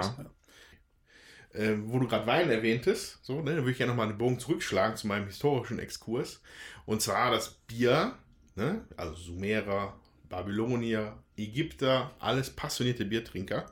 Und fast wäre dem Bier das, der gar ausgemacht geworden durch das, durch das Aufkommen der Römer und der Griechen. Weil die konnten mit Bier nicht viel anfangen. Für die war das das Gesöff der Barbaren und es ist einfach ekelig. Ähm, und nur ein, also das Einzige, was sich damals dann noch ein bisschen dagegen setzt, das war dann ein kleiner Stamm von Teutonen. äh, äh, und deswegen, also das hat auch die Deutsche, es gibt eine lange, sagen wir mal, äh, Biertradition in den äh, geografischen Regionen, die jetzt heute Deutschland sind. Ne? Um mal, um mal, abri- also das war ja nicht Deutschland. ähm, und aber so im, im Endeffekt hat sich das Bier, glaube ich, durchgesetzt. Ne? Ich glaube, weil ich glaube, das liegt daran, dass äh, äh, Weizen an erheblich mehr Stellen wächst als Weintrauben. Zumindest in der Qualität, dass man da einen leckeren Wein draus machen kann. Und äh, das macht eigentlich viel, also das, die Erklärung macht für mich Sinn, dass man halt in Griechenland und äh, in Italien einfach sehr gerne Wein getrunken hat, weil man einfach fantastische Weintrauben hinkriegt. Ja. So, aber hier im bitterkalten Deutschland ist es halt vielleicht nicht so gut. Und deswegen hat sich hier die Weizen, der Weizen durchgesetzt. Und hat sich auch überall dann quasi verbreitet. Ne? Ja, hat sich auch deswegen verbreitet, weil die Klöster natürlich damit festgestellt haben, sie machen Geld, haben Klösterschenken eröffnet, haben Bier sozusagen über die Straße verkauft, ja, an der Straße, wo die Leute eben vorbeiwanderten an den Klöstern. Und, ähm, ja, und die Fürsten haben das dann halt als Konkurrenz gesehen und haben dann ähm, den Klöstern verboten, das Bier zu verkaufen und äh, selber sich das Recht gesichert, um eben damit auch äh, Steuern einzutreiben. Ja, ähm, wie sieht denn das aus? Wart ihr schon mal in einem Kloster? Vielleicht sogar mit Brauerei? Habt ihr schon Ja. mal Klosterbier getrunken? Oh ja. Ja, tatsächlich ja. Hm, äh, schon weit, weithin her jetzt. Aber wir haben Verwandte unten in Baden-Württemberg und wenn wir da über Ostern mal immer waren, hat sich mein Opa sich nicht nehmen lassen, der, äh, mit allen Mann da rüber nach Bayern ins Kloster Andex zu fahren. Das ist so, ein Mm. Kloster oben auf so einem Berg. Also nicht ein Berg, ist auch mal eine Anhöhe. Äh, und die haben das halt volle Möhre aufgezogen mittlerweile. Äh, die Brauerei ist halt beliebt. Da gibt es so ein, ein ziemlich gutes Doppelbock. So, ich habe keine Ahnung von diesen spezifischen Ausdrücken. Das müssen wir jetzt auch nicht ausführen, glaube ich. ähm, aber es ist sehr lecker und man kann es tatsächlich auch in so Trinkgut und so gibt es das manchmal. Andexer Doppelbockbier. Äh, aber das, für mich das Schöne war natürlich dann äh, so Schweinshaxen, Brathähnchen, die sind einfach an so riesigen Wänden dann da. Also, aber das ist halt so ein Tourismusding geworden. Ne? Aber ah, ja, ich wollte gerade darauf hinaus, also ist es denn noch ein richtiges Klosterbier? Also ist das noch ein äh, christliches Kloster? Oder, oder ich wird das. jetzt keinen Beten sehen. Äh, aber ähm, ich glaube nicht, dass das, also ich glaube schon, dass da noch ein Orden war oder noch ein Orden ist, ja. Ja, und das ist aber dann. Also ist das Bier, das auch dann vertrieben wird, dass man überall in Deutschland kaufen kann in Kästen? So, also so ist es nach meinem Verständnis ja. Ja. Also da, da ist halt eine richtige Brauerei dann raus entstanden. Und äh, das ist halt, das war, es war halt schon immer eine große Tradition hier in Deutschland. Ja.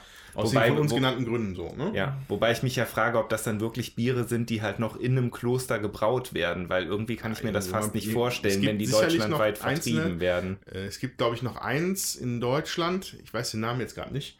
Aber die sind seit dem Jahr, also seit, das Rezept, was sie nutzen, ist aus dem Jahr 700. Mhm. Und die brauen jetzt bald seit 1000 Jahren in dem gleichen Kloster. Äh, also Weinstefan, ich meine, das ist eigentlich so eine Milch, glaube ich eigentlich. Aber ich meine, das Ding heißt auch Weinstefan, die Mhm. Brauerei. Äh, Die machen das schon wirklich, wirklich lange. Ja. So, und das würde ich eigentlich gerne mal probieren. So, ja. Jutta, Steffen, wie sieht das bei euch aus? Oder seid ihr überhaupt Biertrinker? Oder? Oh, ich schon ab und zu.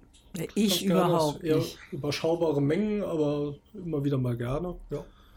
Ja, also ich gar nicht. Ich finde mir schmeckt das nicht. Also ich finde es äh, fies. Und da kann man mir überhaupt keine Freude mitmachen, so, ne? Ja. Also, Aber was ich interessant finde, ist, dass so dieses Bild hier von Kloster und Bier, das ist schon irgendwo so verankert. Also dem ist man vielleicht auch durch Werbung oder so begegnet oder vielleicht Ja. auch einfach durch den kulturellen Hintergrund. Also wenn man das so sieht, das hat ja gleich doch schon so auch so eine schöne Anmutung hier, diese Schachtel mit diesen Mönchen und äh, idyllisch und da stehen dann immer diese Holzfässer natürlich irgendwie rum, wo in Schottland vielleicht Whisky drin gewesen wäre. Aber hier ist das klar, wird Bier gebraut. So so ein Bild, das man kennt. ja, es ist tatsächlich auch in den Klöstern entstanden, aber es gibt, wie der Andreas sagte, tatsächlich nur noch zwei, nämlich Wein Stefan und äh, Andex.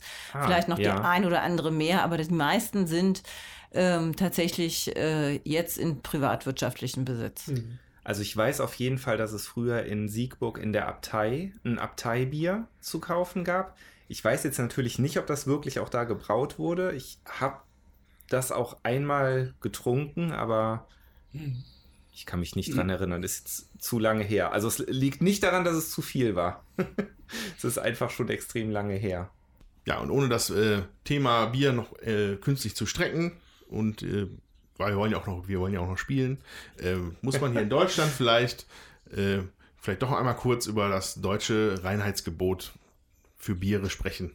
Also da bildet man sich ja vielleicht viel darauf ein, dass wir sowas haben und äh, äh, international ist es ja auch wieder sowas wie Made in Germany, ja, das deutsche Reinheitsgebot, nach dem gebraut wird, ist tatsächlich eher so ein Schlagwort, was im 20. Jahrhundert gebraucht worden wird, also gebraucht wird, als die Tradition, die es hier tatsächlich aber seit 1500 äh, Schlag mich tot 16, 19 gibt, halt das Bier nur aus vier Zutaten zu brauen. Und zwar aus Hopfen, Malz, Hefe und Wasser. So, weil nämlich zu der Zeit 1500, wir haben das Mittelalter schon langsam hinter uns gebracht, so, äh, sind wohl teilweise sehr wilde Sachen auch noch auf den Markt gekommen, die dann halt, dann Wermut noch mit reingemacht worden ist, Ein bisschen Tollkirsch. irgendwelchen anderen Kram, mit dem man noch, also alles, was nicht bei drei Euro Bäume war, wurde halt irgendwie mit ver verbraut und hat halt tatsächlich auch schädliche Wirkung dann vielleicht entfaltet. Und daher kommt diese Brautradition hier in Deutschland, Mhm. dass man halt nur diese vier Sachen nutzt. So. Frage ich mich natürlich, ich trinke ja gern Weizenbier, ist das dann. Das ist dann nach bayerischem Weizengebot. Keine Nein, Ahnung. das ist dann ja Weizenmalz. Gibt es ja da wahrscheinlich auch, ne? Also, ach, gemälzt heißt, das Getreide wird weiterverarbeitet. Es gibt Gerstenmalz, Weizenmalz. Ah ja. Ah, okay. Ja. Ja. So, und dann würde ich nur noch einen Random Fact noch einstreuen, den ich noch hatte. Und zwar, wer, wer vielleicht schon mal belgisches Bier getrunken hat oder französisches, hat äh, vielleicht auf den Flaschen gelesen, dass davon Alembic gesprochen wird. Ein Alembic-Bier. Und da fragt man sich erstmal, was ist das denn? Ähm, Alembic heißt nur, glaube ich, wie das Ding anfängt zu gären. Und zwar wird hier in Deutschland beim Reinheitsgebot wird die Hefe so eingebracht Mhm. äh, und das und äh, also ein extra dafür gezüchteter Hefestamm. Alembic bedeutet, dass man Hefe nimmt, die in der Natur vorkommt und das, das Bier dann zum Brauen bringt, äh, zum Gären bringt. Ja. Äh, und an dieser Stelle sei noch mal ein Lanz gebrochen. Belgisches Ki- Kirschbier ist mega lecker. das ist sowas, das trinke ich eigentlich wenn am liebsten. So. Naja. Ja, wollen wir selbst uns mal ein bisschen ans Brauen begeben hier bei Heaven and Ale. Ja, aber einen Fact habe ich dann vielleicht auch noch Oh. beizusteuern. Dann her.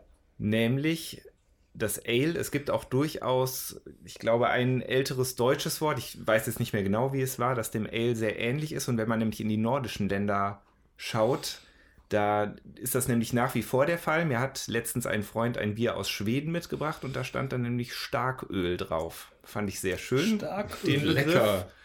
Ja, Das hast du erstmal in den Motor gekippt, oder? ja, Ja. Hat, Und? fährt doppelt Fährt so gut super, seitdem ne? der Wagen. ähm, Ja, nee, aber der, das Wort scheint, äh, scheint wohl aus dem Norden zu kommen. Ah ja. Gut.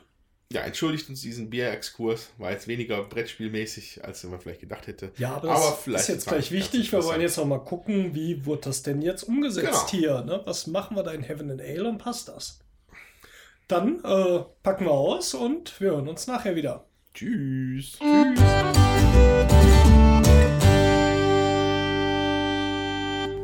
Prost. So, liebe Hörer, das war eine Runde Heaven and Ale. Eine zweite werden wir heute nicht schaffen, weil wir haben jetzt schon lange gespielt, oder? Ja, ich schätze mal so Leuten. circa zwei Stunden.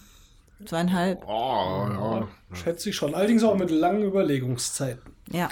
Wir Jetzt wollen wir euch natürlich erstmal erzählen, worum es geht und wie das Spiel funktioniert. Und sage ich jetzt schon mal dazu, das werden wir jetzt nicht super ausführlich machen, weil ich glaube, es ist nicht ganz einfach zu erklären. Schaut euch vielleicht auch mal ein Erklärvideo an, zum Beispiel bei dem Chris von Victoria Pater Spiele oder ein Let's Play. Hat er auf jeden Fall draußen, um es mal zu sehen. Deswegen gehen wir jetzt erstmal auf die richtigen Kernelemente ein. Ähm, der Kern des Spiels ist ein ähm, so, so ein Rundlauf. Das heißt, äh, jeder Spieler hat eine Figur, die am Anfang auf dem Startfeld steht, so ein bisschen wie bei Monopoly. Und auf den Feldern drumrum liegen unterschiedliche Sachen. Also sie werden bestückt und zwar in jeder Runde neu. Wir haben jetzt mit vier Leuten sechs Runden gespielt, das hängt von der Spielerzahl ab. Und auf manchen dieser Feldern liegen zum Beispiel Rohstoffe. Da gibt es fünf verschiedene die man kaufen kann. Und das sind alles Sachen, mit denen man Bier brauen kann, nämlich Hopfen, Weizen, Holz. Also Holz macht man nicht ins Bier, aber man muss ja ein bisschen erwärmen und so. Also gibt es diese fünf Rohstoffe. Oder macht, macht den, den Humpen da draus. Genau. Und ähm, mit diesen Rohstoffen, wenn man die kauft, kann man später durch einen anderen Mechanismus Rohstoffmarker, die man auf einer Leiste hat, nach oben schieben. Das heißt, jeder Spieler hat ein Tableau, ein eigenes vor sich. Und da sind am Anfang fünf Rohstoffmarker auf so einer Leiste angesiedelt in unterschiedlichen Startpositionen. Was aber wichtig ist, oberhalb all dieser Rohstoffe fängt irgendwann eine Zählleiste an, ab der man Punkte machen kann. Das heißt, am Anfang äh, macht man mit den Rohstoffen noch sowieso keine Punkte. Man muss die alle irgendwie nach oben ziehen in diesen Punktebereich. Warum muss man das tun? Am Ende gibt es Punkte für den Rohstoff, der am weitesten hinten liegt. Das kennt man sicher von einigen Knizia-Spielen. Das ist so ein bisschen so eine Knizia-Wertung.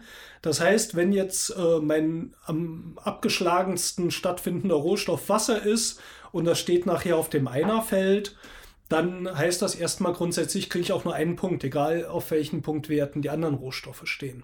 Multiplikation ist Genau, und jetzt fiese kommt Sache. noch die Multiplikation, die uns in Mathe ja schon allen Nerv gekostet hat, damals in der zweiten Klasse. Ganz unten in der Leiste steht nämlich auch der Braumeister. Und diesen Braumeister kann man auch auf der Leiste nach oben ziehen, was allerdings relativ schwierig ist. Wir gehen nachher auf diese äh, Einzelheiten dazu ein. Und dieser Braumeister hat bestimmte Bereiche definiert äh, auf dieser Leiste, wo auch die Rohstoffe liegen.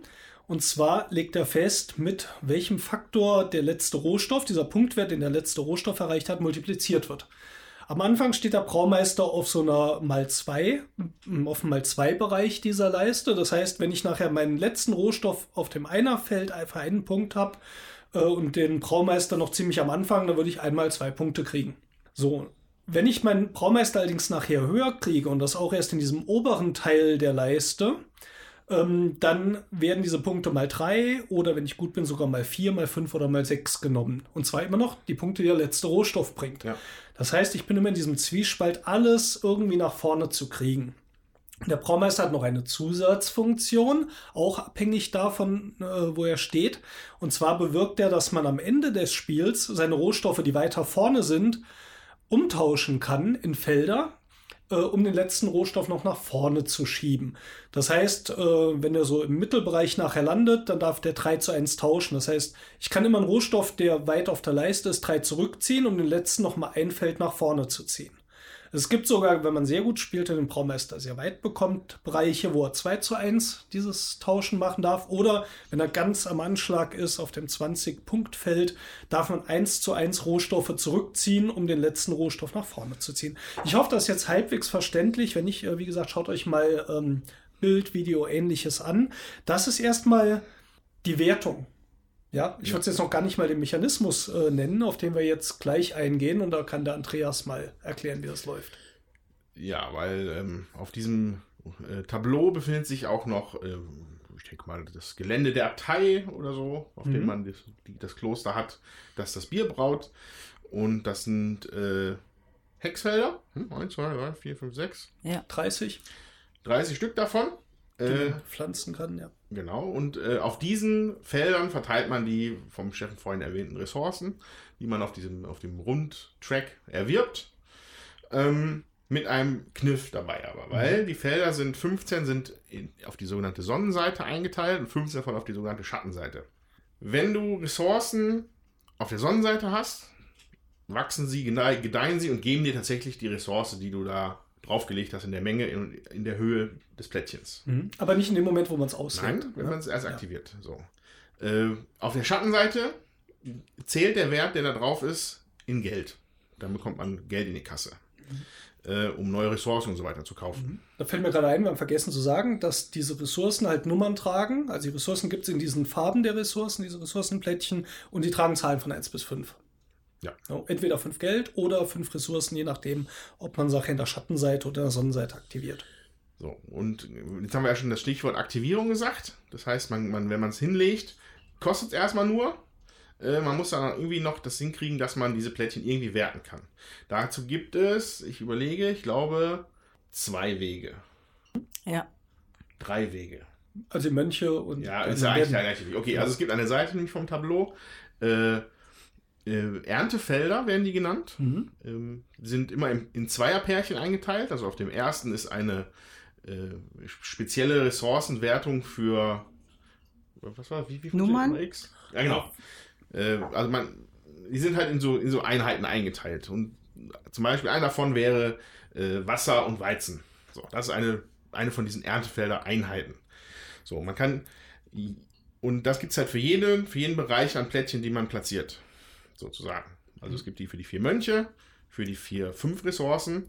Und dann gibt es noch eine Wertung, die dann äh, äh, ressourcenagnostisch ist, sich sondern nur auf die Zahl bezieht. Das heißt, alle, die entweder drei, vier oder fünf haben, gewertet werden. Oder beziehungsweise aktiviert werden. Oder eins oder zwei. Wir, wir hatten Die die, Mönche Mönche, noch Mönche nicht noch nicht erwähnt. Ja, das können wir kurz nachholen. Auf diesem Rondell, wo man die Rohstoffe einsammelt, gibt es auch Felder, wo man Mönche kaufen kann. Ähm, und wie die verwendet werden, erklären wir gleich. Ähm, das sind vier unterschiedliche Mönchsgesichter, von denen es jeweils, ich weiß gar nicht, wie viel Spieler, Spielerzahl abhängig, äh, ich, ich schätze mal, bei uns waren es von jedem Mönch gibt es vier Stück oder so. Kann das sein? Ich Ja. glaube sogar fünf. Ja. Ist jetzt auch nicht so wichtig. Jedenfalls äh, gibt es dann noch die Mönche, die man auch einsammeln kann. Jo, jetzt äh, äh, letzter Satz noch kurz zu diesen Aktivierungen. Äh, man kann es genau einmal im Spiel machen. Pro, mhm. pro äh, Ressource, beziehungsweise pro Mensch. Ähm, man muss dafür auf spezielle Felder auf dem Track laufen. Das kostet dich erstmal dann nichts, außer dass halt die Wertung dann halt passiert und du sie nie mehr so in der Form haben kannst. Ähm, Ja. Wertest du eine Ressource, kriegst du, ähm, wenn du welche von der Farbe auf der Sonnenseite hast, kriegst du das halt oben in deine Leiste rein als Ressourcen zusätzlich. Fortschritt, ja. Und wenn die auf Schattenseite sind, kriegst du direkt Kohle in die Tasche. Ähm, und genau. Genau. Ich würde jetzt mal kurz ein Beispiel machen. Also ich habe äh, Holzplättchen gekauft, teilweise liegen die in der Schattenseite, teilweise in der Sonnenseite. Ich sage jetzt mal von den Werten 3 und 5. Ähm, nehmen wir mal das Fünferplättchen in der Sonnenseite und ein Dreierholz in der Schattenseite. Und jetzt ziehe ich auf diesem Track nach vorne auf diese Wertungsfelder. Die Wertungsfelder, und jetzt kommt wirklich dieser Kniff, der das Spiel für mich sehr interessant macht. Auf diesen Wertungsfeldern liegen so lilane Scheiben. Und wenn man da drauf zieht, kann man sich die Scheibe nehmen und jetzt einen der Kategorien werten. Zum Beispiel, ich lege das jetzt auf Holz. Das ist meine Holzwertung dann für das gesamte Spiel, weil es dann verdeckt. Ich kann nicht nochmal Holz werten, äh, also diese Holzwertung nochmal machen. Und jetzt kriege ich zum Beispiel diese fünf Holz, die im Schatten liegen, für die würde ich fünf Geld kriegen. Und die drei Holz, das Dreierplättchen, das in der Sonne liegt, würde dafür sorgen, dass mein Pöppel für die Holzressource um drei nach oben steigt auf der Leiste, weil die muss ich ja nach oben bekommen. Das führt erstens mal dazu, dass diese Wertungen beschränkt sind, weil, wenn ein Spieler diese Wertung vom Feld runternimmt, ist die halt weg und es gibt nur begrenzt Wertungen. Also das ist schon mal was, was nachher, glaube ich, mal im Detail besprechen müssen, wie sich das auswirkt. Also weg für diese Runde, ne? Nach Weg für Abschluss diese der Runde, Runde, genau. Jede Runde werden die wieder aufgefüllt. bestückt, ja. aber ich sag mal, im Spiel gibt es weniger Wertungen, als die Spieler gerne machen würden. Ja. ja. Und das zweite, was wir jetzt noch nicht erzählt haben, wenn wir jetzt so ein, auf dem Track ziehen wir auf dieses Vierer Holzblättchen, jetzt können wir uns überlegen, wo bauen wir das denn an? Und da gibt es einen zweiten Kniff. In der Sonnenseite kosten die zweimal so viel wie der aufgedruckte Wert, in der Schattenseite nur den aufgedruckten Wert. Das heißt, wenn ich am Anfang dieses Holzblättchen in den Schattenbereich lege, äh, kostet es mich vier. Wenn ich es in der Sonne platziere, kostet es mich acht. Geld ist ja knapp, weil ich fange mit 25 an. Und es gibt jetzt nicht so viele Möglichkeiten, erstmal an Geld zu kommen, außer über die Wertungen. Oder nachher noch eine zweite Möglichkeit, äh, Gebäude zu umbauen. Ähm, jetzt merkt ihr schon, oh, das Spiel ist so verzahnt, das macht es echt schon schwierig. Also ich habe Bedenken, ob ihr das jetzt draußen versteht. Aber hört vielleicht einfach, lasst mal so zuhören. Ihr müsst das jetzt nicht alles ganz nachvollziehen können. Aber dass ihr nachher unsere Diskussion soweit versteht, ist das, äh, glaube ich, trotzdem ganz hilfreich, so diesen Überblick zu bekommen. Ja, dann äh, erklären wir vielleicht nur noch kurz die anderen Wertungen als Beispiel. Es gibt also diese Rohstoffwertung für jede der fünf Rohstoffe und es gibt die Mönchswertung. Und da kann ich so ein Mönchsgesicht werten. Ich habe alle vier, die es gibt, abgebildet, auch bei mir auf der Seite, auf äh, meinem Tableau. Und wenn ich das mache, werden alle Rohstoffplättchen, die um den Mönch rumliegen, gewertet. Egal, ob die jetzt in der Sonne oder im Schatten sind, falls er irgendwo im Grenzbereich liegt. Plus, wenn ein anderer Mönch daneben liegt, kann man auch noch mal äh, den Braumeister, den man ja auch noch nach oben bekommen muss, ein Feld nach vorne ziehen. Ja, und äh, äh, ihr da draußen, ihr erfahrene Brettspieler werdet an der Stelle dann wahrscheinlich schon ganz kribbelig, weil, wenn man nämlich mehrere von den gleichen Sorte an Mönch schön verteilt über seinen Spielplan, Mhm. kann eine Wertung natürlich massiv Sachen einfahren. Genau, So. weil alle Mönche aktiviert werden Genau. und alle Plättchen, die um sie rumliegen. Das ist ein, ein Feuerwerk der Ressourcen. So, dann gibt es noch eine letzte Wertung neben den Rohstoffen und den Mönchen, die Andreas eben schon erzählt hat. Das ist, ich werte eine bestimmte Zahl. Das kann ich auch nur einmal im Spiel machen, wenn ich ein Wertungsplättchen ergattere. Und ich sage, ich werte jetzt alle meine Viererplättchen, egal wo die liegen. Im Schatten geben sie Geld, in der Sonne rücken sie meine Rohstoffe vor. Ja, und last but not least, Mhm. es gibt ja auch noch die Gebäudefelder.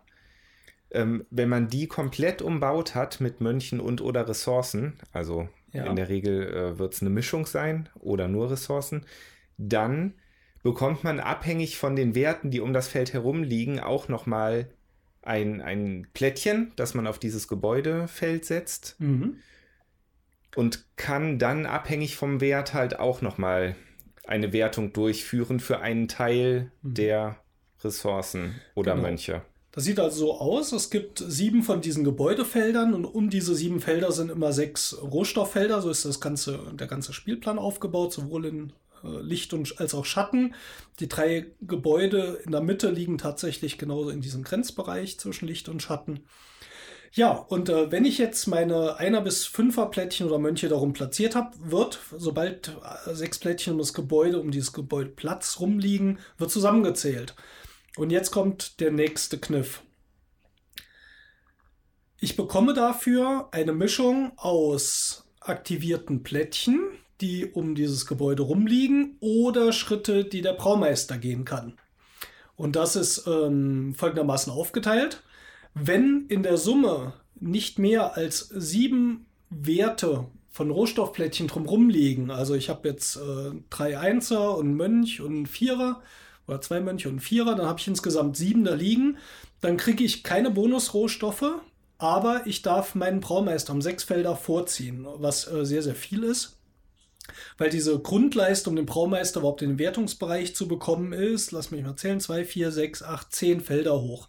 Also das ist schon mal sehr gut. Wenn jetzt äh, höhere Werte drumherum liegen, kriege ich zwar weniger Schritte für den Braumeister, aber ich darf eine bestimmte Anzahl von Plättchen aktivieren, die um dieses Gebäude rumliegen. Im äh, kleinen Gebäude darf ich mir eins nehmen, da geht der Braumeister um drei Felder vor und ich darf ein Plättchen, das um das Gebäude liegt, aktivieren. Wenn der Wert 12 bis 17 beträgt, geht der Braumeister auch eins vor. Ich darf zwei gegenüberliegende Plättchen aktivieren. Und so ist das gestaffelt bis zu 24 oder mehr Punkte, die um dieses Plättchen liegen, also fast nur 5 und 4er Plättchen. Dann darf ich vier Plättchen aktivieren, aber der Braumeister geht nicht vor. Ja, und ich hatte jetzt eben gesagt, dass man den Mönch auch aktivieren darf. Das mhm. stimmt zwar, allerdings nicht, also es wird dann keine Mönchswertung durchgeführt, sondern stattdessen darf man, wenn man den Mönch aktiviert, mit dem Braumeister noch einen zusätzlichen Schritt vorgehen. Mhm. Ja, und jetzt ähm, müssen wir, bevor wir jetzt gleich loslegen, vielleicht noch eine kleine, nein, zwei kleine Regeln müssen wir, glaube ich, noch erklären. Der Andreas hat ja von diesen Paaren der Wertungen gesprochen. Ähm, und zwar sind die zusammengefasst, zum Beispiel diese Zahlenwertung und Holzwertung äh, sind so in einem Kästchen abgebildet. Wenn ich zwei von diesen benachbarten Wertungen mache, dann äh, darf ich eine Bonuskarte von fünf Bonuskarten aussuchen, die ich habe, die mir auch nochmal Geld bringen oder den Braumeister vorrücken oder den letzten Rohstoff nach vorne rücken. Und zwar um so viele Felder, wie ich schon Wertungssteine habe. Also das ist alles äh, sehr verzahnt. Also, also ich hätte jetzt das mit den Fässern genau. übernommen. Die Fässer fehlen noch und ich glaube, dann haben wir alles erklärt. Und wie gesagt, sorgt euch jetzt nicht, wenn ihr es nicht alles nachvollziehen könnt, dann wisst ihr, worauf wir uns gleich beziehen ja, weil, weil, es gibt noch, das, ich denke mal, das ist die zweite kleine Regel, die du noch erwähnt hm, wollen, hättest, genau. würden, wollen, tun, würden. Äh, wow, Bier. Äh, ähm, es gibt noch einen, einen ganzen Haufen an Fässern, die in der Mitte des, des äh, äh Spieletab äh, Spieletableaus liegen. Mhm. Ähm, die würde ich jetzt mal am ehesten als gängige, als Milestones bezeichnen oder Meilensteine. Ja. Also die kennt man vielleicht aus anderen Spielen. Das heißt, du kannst, wenn du halt genug dir zurechtgepuzzelt hast, dass du genug auf der hellen Seite hast oder du hast genug von der gleichen Sorte. Äh, verschiedene Arten kannst du eine spezielle, äh, ein spezielles Feld besuchen auf dem Track mhm. und dann kriegst du alle Fässer, die dir zustehen, in deinen Pool und die sind dann immer vier Siegespunkte wert. Witzig ist daran, dass unter den großen Fässern noch so kleine putzige kleine Mini-Fässerchen drin sind, die den gleichen Effekt also die, die beziehen sich auf die gleiche Kondition, mhm. bringen dann aber weniger Siegespunkte für den zweiten, der das diesen, dieses Ding dann aktivieren würde. Genau. Das heißt, diese Errungenschaften kriegt man nicht automatisch, sondern muss halt quasi einen Zug voraussetzen und muss auf dieses Feld ziehen und die einsammeln. Was sich aber halt, was ich halt halt schon sehr massiv, äh, also weil du halt alle die dir zustehen, einfach nehmen kannst. Ich hatte jetzt lange ja. in dem Bewusstsein gespielt, dass ich davon nur einen hätte aussuchen dürfen. Hm. Als dann noch einmal vier Fässer ja. Bier mir entgegengerollt kamen, da war ich ja schon richtig hm. glücklich. Ja, also mir haben die Fässer nochmal zwei Drittel meiner Gesamtpunkte dazugegeben ja. am Schluss. Also das war schon ja. sehr wertvoll. Ja, das klingt alles schon sehr, sehr verzahnt. Jetzt wollen wir anfangen, über das Spielgefühl zu sprechen. Wie war jetzt doch eine recht ausführliche Erklärung eigentlich, ne? Ja. Ähm, ja okay. Also ihr könnt jetzt wieder wach werden zuhören. Sorry. ähm, Jutta wird auch wieder wach. Mhm. Ja, ihr könnt eigentlich immer besser erklären als ich, deswegen bin ich dabei eher leise. ja, äh, ich fange einfach nur mit ein, zwei ersten Gedanken an. Ich bin immer noch am Formulieren im Kopf. Mhm. Äh, also vorneweg, das Spiel gefällt mir ziemlich bis sehr gut. Ähm, das ist ein. Also es wirkt erstmal so nett und kuschelig auch nach außen. Wir machen jetzt hier mit unseren lustigen Mönchen, die auf ihren Bildern da grinsen, leckeres Bier. Und äh, ja, das, dieser Eindruck relativiert sich schnell, Mhm. weil ich habe das Gefühl, dass das Spiel ist, ähm, ähm, also das sämtliches Fett ist abgeschnitten von dem Filet.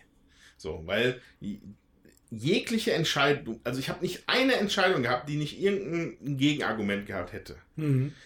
Äh, äh, je, alles, was ich hier gemacht habe, war immer ein innerer Kampf, sich das zu überlegen. Was mache ich jetzt?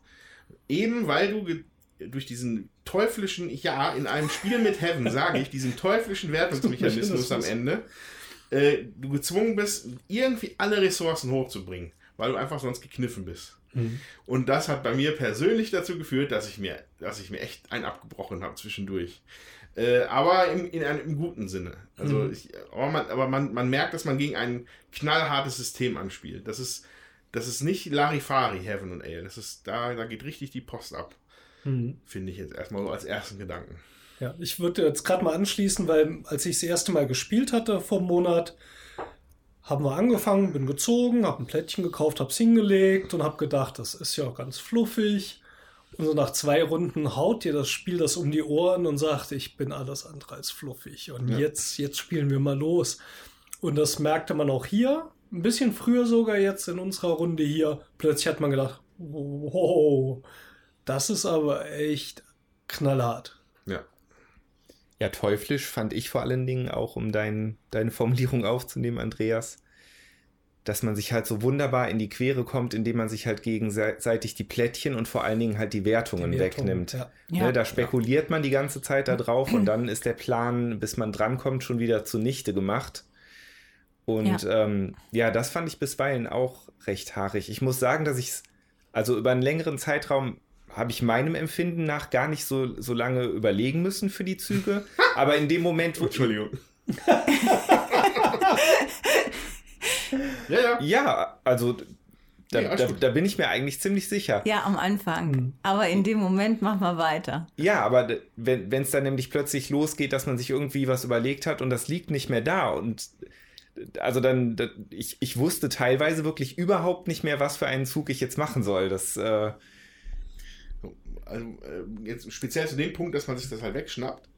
Ähm, ja, ist mir aber tatsächlich nur in einer Situation passiert, wo mir mal was weggeschnappt worden ist. Mhm. Was für mich aber dafür spricht, dass die, dass die Taktiken und Strategien hier weit auseinandergehen können, Mhm. worauf die Leute gerade spekulieren. Du hast oft Spiele, wo der das richtig geile Plättchen, das, das weiß jeder am Tisch. Und Mhm. alle, und der, der erste dran ist, freut sich. Das ist hier anders. Ja. Also das Gefühl ist bei mir nicht aufgekommen.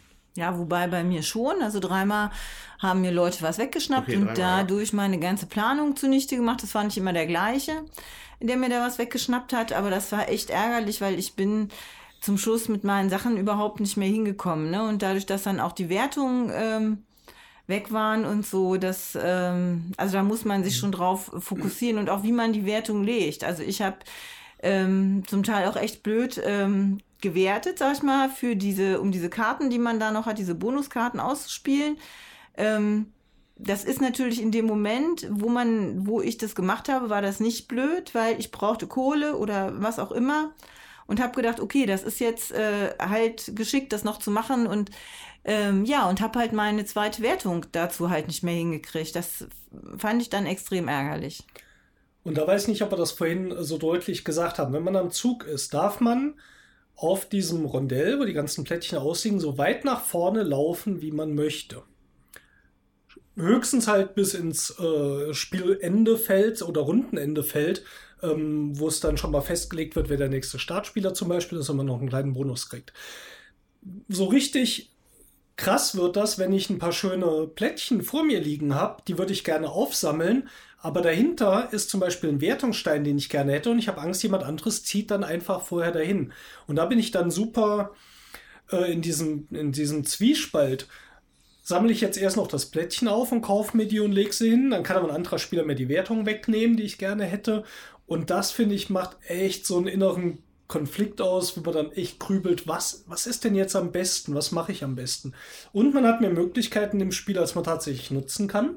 Das, was Jutta eben gesagt hat, man bereitet hier so diese Bonusplättchen vor. Ich habe super viel vorbereitet, dass ich auch noch ein paar von diesen Gebäuden habe, damit mein Braumeister nach vorne geht. Hat aber nachher gar nicht mehr genug niedrige Plättchen, damit er bei dieser Wertung nach vorne gehen kann, weil die wurden wieder weggenommen, weil ich doch lieber den Mönch haben wollte zum Aktivieren. Ständig hat man diese Überlegung, was, was, was mache ich jetzt am besten? Und Andreas zählt nochmal seine Ja, ich Punkte bin, hier ich bin nach. gerade mega, sorry. Und du hast bin jetzt doch gewonnen hier. Der Tommy hat nämlich eigentlich gewonnen. So. Das sind 16, richtig? Ja, ja, Mhm. Ich habe hier 16. ja. Nein, sind 32. 32, genau. 18 wäre schöner gewesen. Das wäre schlimmer gewesen. Ja, also der Andreas hadert noch ein bisschen mit der ja, ich Schlusswertung. bin, ich, das, das war zu viel Bier. Das war so schön. Ich hatte vorher gesagt, ja, so hier hinten nochmal auf, in der letzten Runde nochmal auf das Startfeld kriegt man nochmal den Bonus, aber macht ja jetzt keinen Sinn, aufs Startspielerfeld zu gehen, bis wir nachher gesehen haben, wenn man dort steht zum Rundenende, äh, dann gibt es nochmal einen einzigen Bonuspunkt. Und da Andreas und ich punktgleich waren, Ja, hatte ich damit das Spiel gewonnen. Bis Ja. Tommy sagte, ich habe hier so und so viel Fässer und ich habe gewonnen. Und so, Ja, aber wie nein. gesagt, da müssen noch Punkte abgezogen werden für das doppelt so lange Überlegen.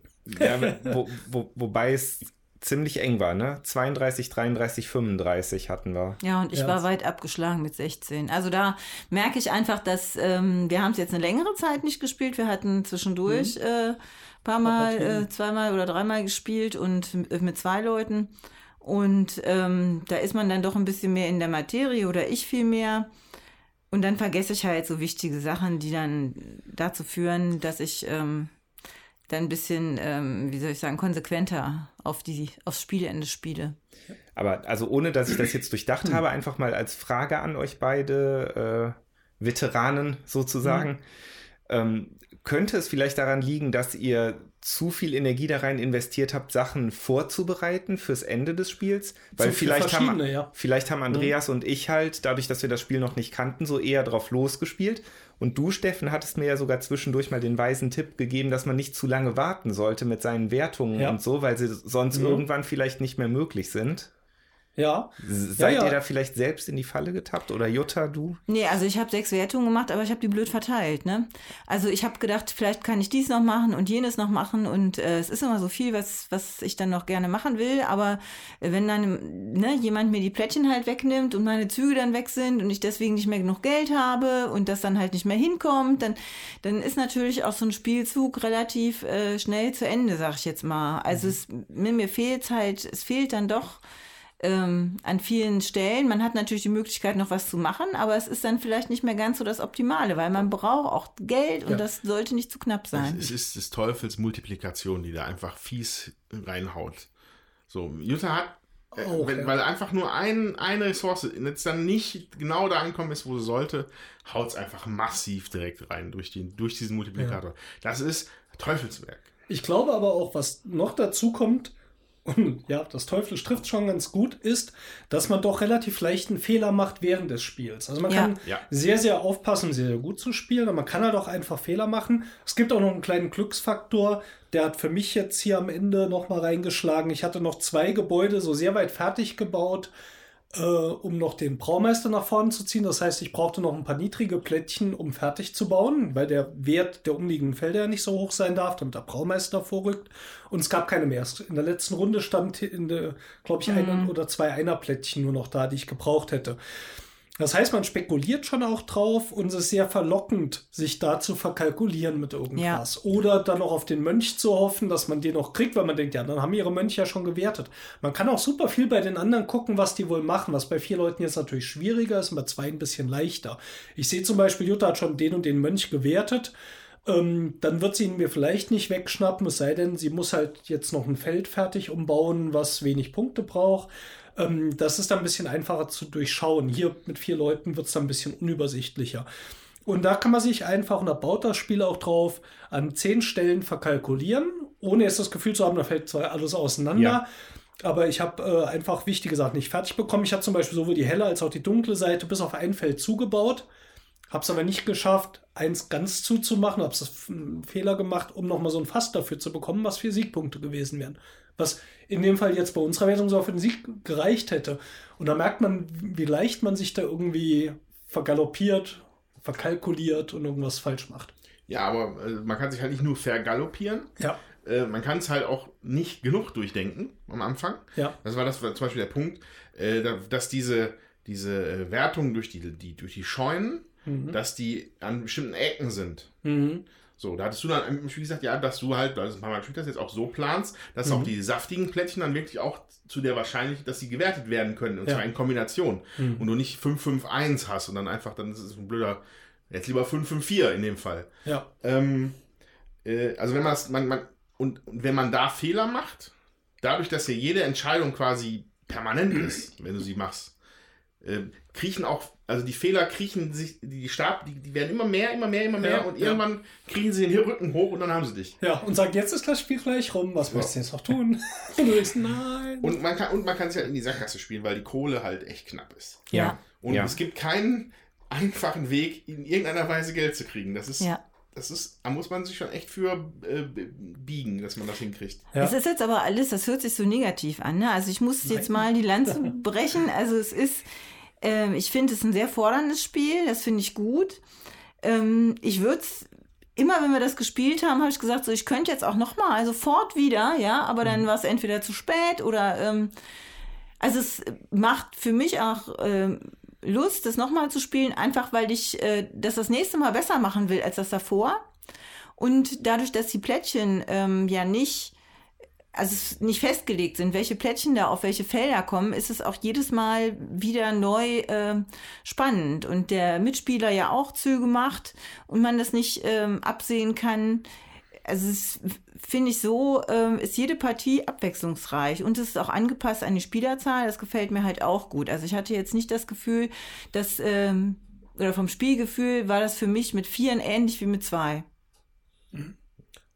Ja, also ich fand, fand uns jetzt eigentlich nicht negativ. Ich glaube, wir würden das alle unterschreiben, dass das halt ein forderndes Spiel ist. Ähm, die Sache ist einfach nur, wenn ich das mal so bildhaft, das ist halt wie so ein, das ist halt nicht so ein Budweiser Light, das ist ein Guinness, dieses Spiel. Wenn du könntest einen Penny oben drauflegen, der wird schwimmen. Ja. Oben drauf bei diesem, bei dem Spiel. Und genau wie wenn nach einem Liter Guinness, habe ich auch erstmal genug davon danach. Ich, ich, wär, ich, hab, ich weiß, dass ich auf jeden Fall nochmal wieder Guinness trinken möchte, weil ich es extrem lecker finde. Aber für den Moment bin ich satt, weil ich das, es ist, es ist viel geistige Arbeit für mich. Ja, Ne? für mich auch, ja. Ja. Und dann ist einfach, also in der zweiten Partie, Mhm. Cam, das, da würde da würd ich, glaube ich, da wäre ich dann platt danach. Da würd, könntest du mich nach Hause tragen. Oder ich will auf dem Arm. Das hast du auch zwischendurch gesagt, Ja. ja. hast du nicht ganz geschafft. Ja, ich ähm, würde jetzt auch mal, auch wenn wir sicher nachher noch ein bisschen mehr ins Detail zu ein paar Sachen gehen, aber mal so als kurzes Fazit. Ich war von dem Spiel, wie der Andrea schon sagte, echt überfahren und begeistert. Beides gleichzeitig, als ich es äh, damals gespielt habe. Und ich finde es auch so mit eines der besten Spiele, das ich seit langer Zeit gespielt habe. Weil das ähm, auch dieses, ja, diese Möglichkeit hat, da weiß ich, das kann ich ja noch zehnmal spielen und ich kann es zehnmal anders spielen und ich kann besser werden, ich kann meine Fehler vermeiden. Das reizt mich sehr, das dann nochmal zu spielen. Ich gebe dir recht, ich würde es jetzt nicht direkt im Anschluss nochmal spielen. Ja, mal vielleicht auch ein bisschen anstrengend. Ähm, aber ich glaube, das würde mich doch immer wieder reizen, das rauszuholen, weil ich weiß, da, ja, wir haben da noch ein Hühnchen zu rupfen Spiel. So. Diesmal kriegst du mich nicht mit deinen Angeboten noch das Plättchen zu kaufen. Man, man gibt einfach viel zu viele Aktionen und wertvolle Sachen wie dieses knappe Geld und die knappen Züge und die knappen Wertungen für Sachen aus, die man nachher nicht nutzt. Und ich glaube, das ist auch der Schlüssel zu dem Spiel, sich auf weniger zu beschränken und das gut fertig zu kriegen. Ich glaube, da holt man das Optimum raus. Ja, weil alles, was so halbfertig bleibt, bringt dir auch nichts. Da gibt es vielleicht noch diese, diese X-Wertung, wo man sich eine Zahl aussuchen darf. Da bringen natürlich dann wirklich nochmal alle Plättchen irgendwie was, die die Zahl tragen.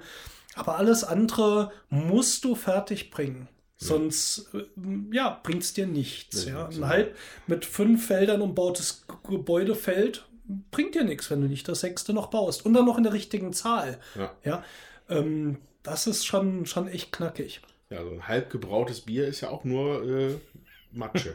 ja.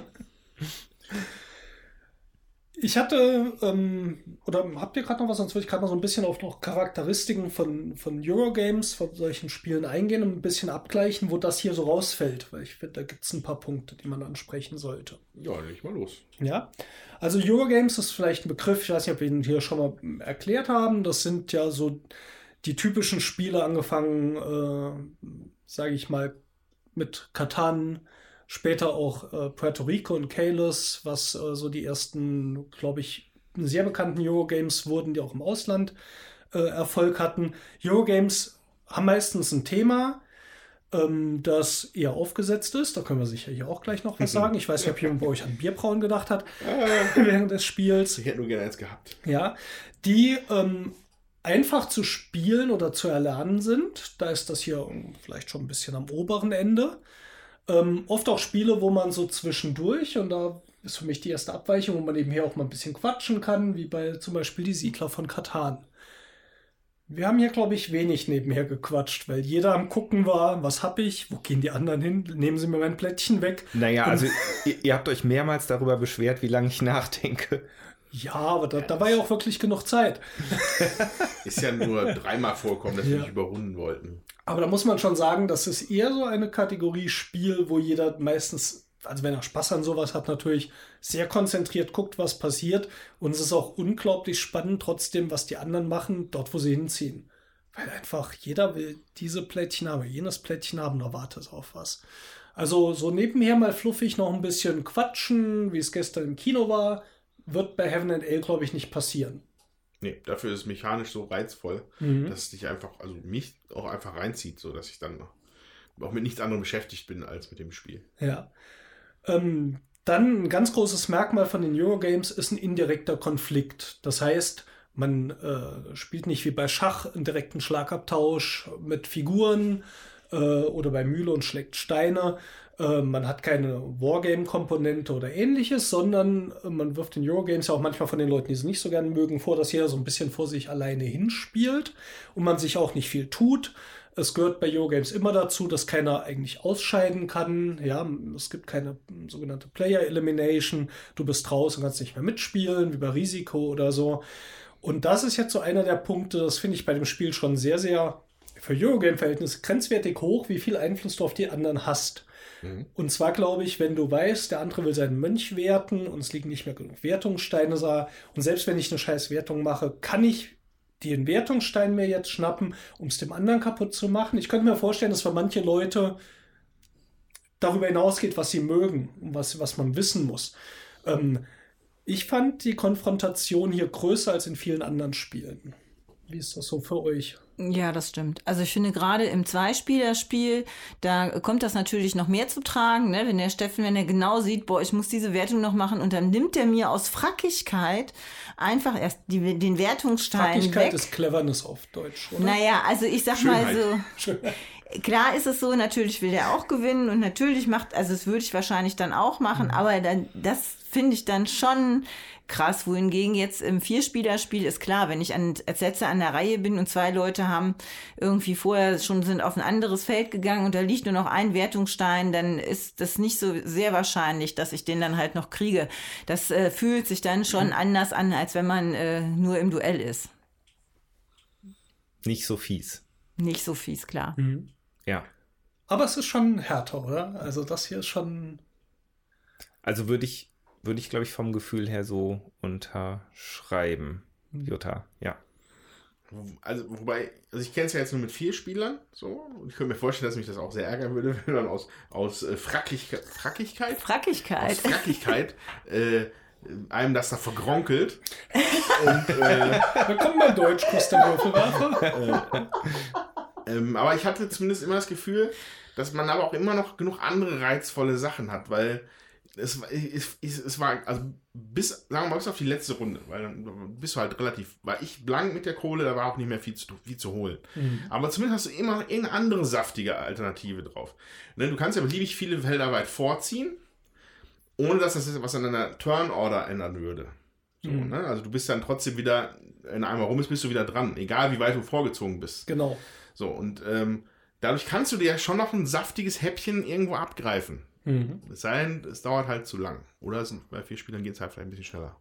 Ja, also es ist nicht total vermurks. Ne? Also man, man findet immer noch eine Möglichkeit, was zu machen. Ja. Das war bei mir jetzt auch zum Schluss so. Ich hatte überhaupt kein Geld mehr und konnte eigentlich auch nicht mehr werten. Und dann ist klar, die Bonuskarten sind ja dann nichts mehr wert, aber sie bringen noch drei Geld. Und damit konnte ich zumindest noch, also ich habe die dann in Geld eingetauscht und konnte dann äh, mir zumindest noch äh, ein Plättchen kaufen und habe dann so ein Sechserfeld noch zugekriegt und äh, konnte dann meinen Braumeister noch hochziehen und so. Das äh, hat's dann schon. Also es ist so, dass dann doch immer noch irgendwo was geht. Das ist dann vielleicht nicht der optimale Zug, aber es ist möglich. Was Jutta sagt, und ich glaube, das finde ich, das empfinde ich als dieses Unangenehm bei diesem Konflikt. Es macht ja dein Optimum kaputt. Ja, du hast deinen Zug, auf den du hinarbeitest. Und natürlich hast du einen anderen Zug, den du machen kannst, der was wert ist. Aber du weißt, ich habe das Einerplättchen nicht bekommen, ich muss das Zweier nehmen, mein Braumeister geht weniger nach vorne, mein Optimum ist kaputt gegangen. Und ich glaube, das ist das, wo ich so denke, ah, was für mich auch so spannend macht und wo ich finde, das ist äh, ja schon irgendwie sehr kompetitiv und also es hat einen großen Einfluss, was passiert. Ist, weil mein optimaler Zug kaputt gemacht wird. Und da habe ich so viele von mir ausgedacht und das passiert. Und das finde ich so, ich mag es in dem Spiel, ja, stört mich hier nicht. Aber es ist, der, das ist, natürlich hast du eine Alternative, aber es ist nicht nur der zweitbeste Zug, sondern er ist weit von dem weg, was du hättest machen können. Ja, vielleicht ist ist das auch ein Phänomen, dass wir das halt jetzt zum ersten Mal gespielt haben, zu viert. Ihr habt, genau wie du schon besser guckst, wie du die Sachen platzierst. Du bist da weiter in der, in der, in, im Bescheid wissen über das Spiel. Mhm. Deswegen, ja, es gibt halt gute Züge, Mhm. aber ich habe die dann noch nicht mit, mit, dem, mit dem feinen Messer so angespitzt, so, Ja. dass ich da, das ist jetzt das Optimum. Wenn ich das nicht kriege, bin ich sauer.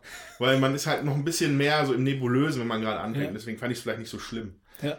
Wobei ich halt auch fand, es gab halt so Züge, ich sag mal jetzt die offensichtlichen Züge, die Wertungssteine oder so. Wenn, wenn ich da den jetzt nicht mehr bekommen habe, den ich mir irgendwann mal ausgedacht hatte, das fand ich auch nicht so schlimm. Weil da habe ich mir dann auch gedacht, sind noch drei Leute vor mir, passiert halt.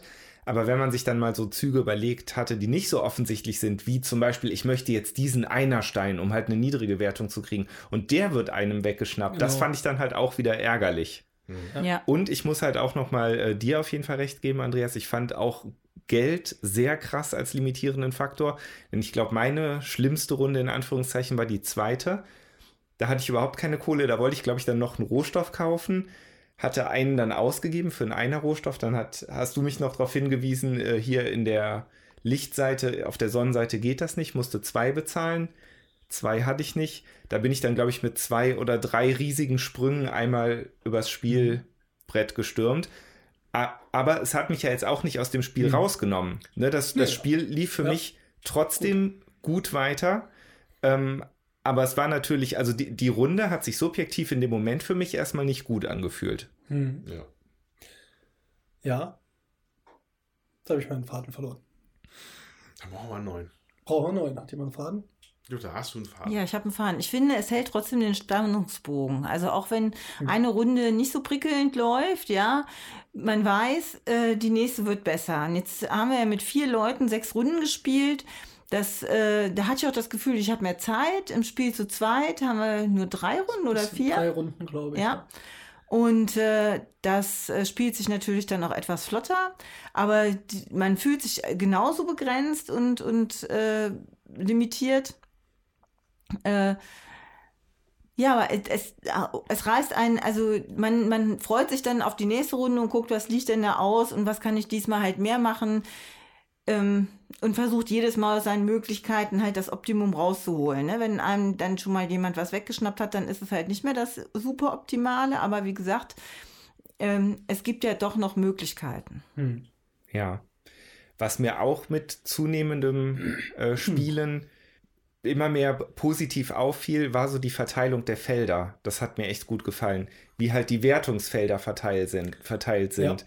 Dass halt erst ähm, da zum Beispiel die Zahl und die äh, Mönche gewertet werden und dann kommen Die Farben, die Rohstoffe. Rohstoffe. die Rohstoffen, genau. Und danach kommen dann nämlich die, die freien Auswahlfelder, wo man werten kann, was man, Will. was man will. Und au- auch die Verteilung der Mönche, dass der erste, der erste kostet vier und dann wird es immer billiger bis zum letzten, der kostet nur noch einen. Also das, äh, Ja.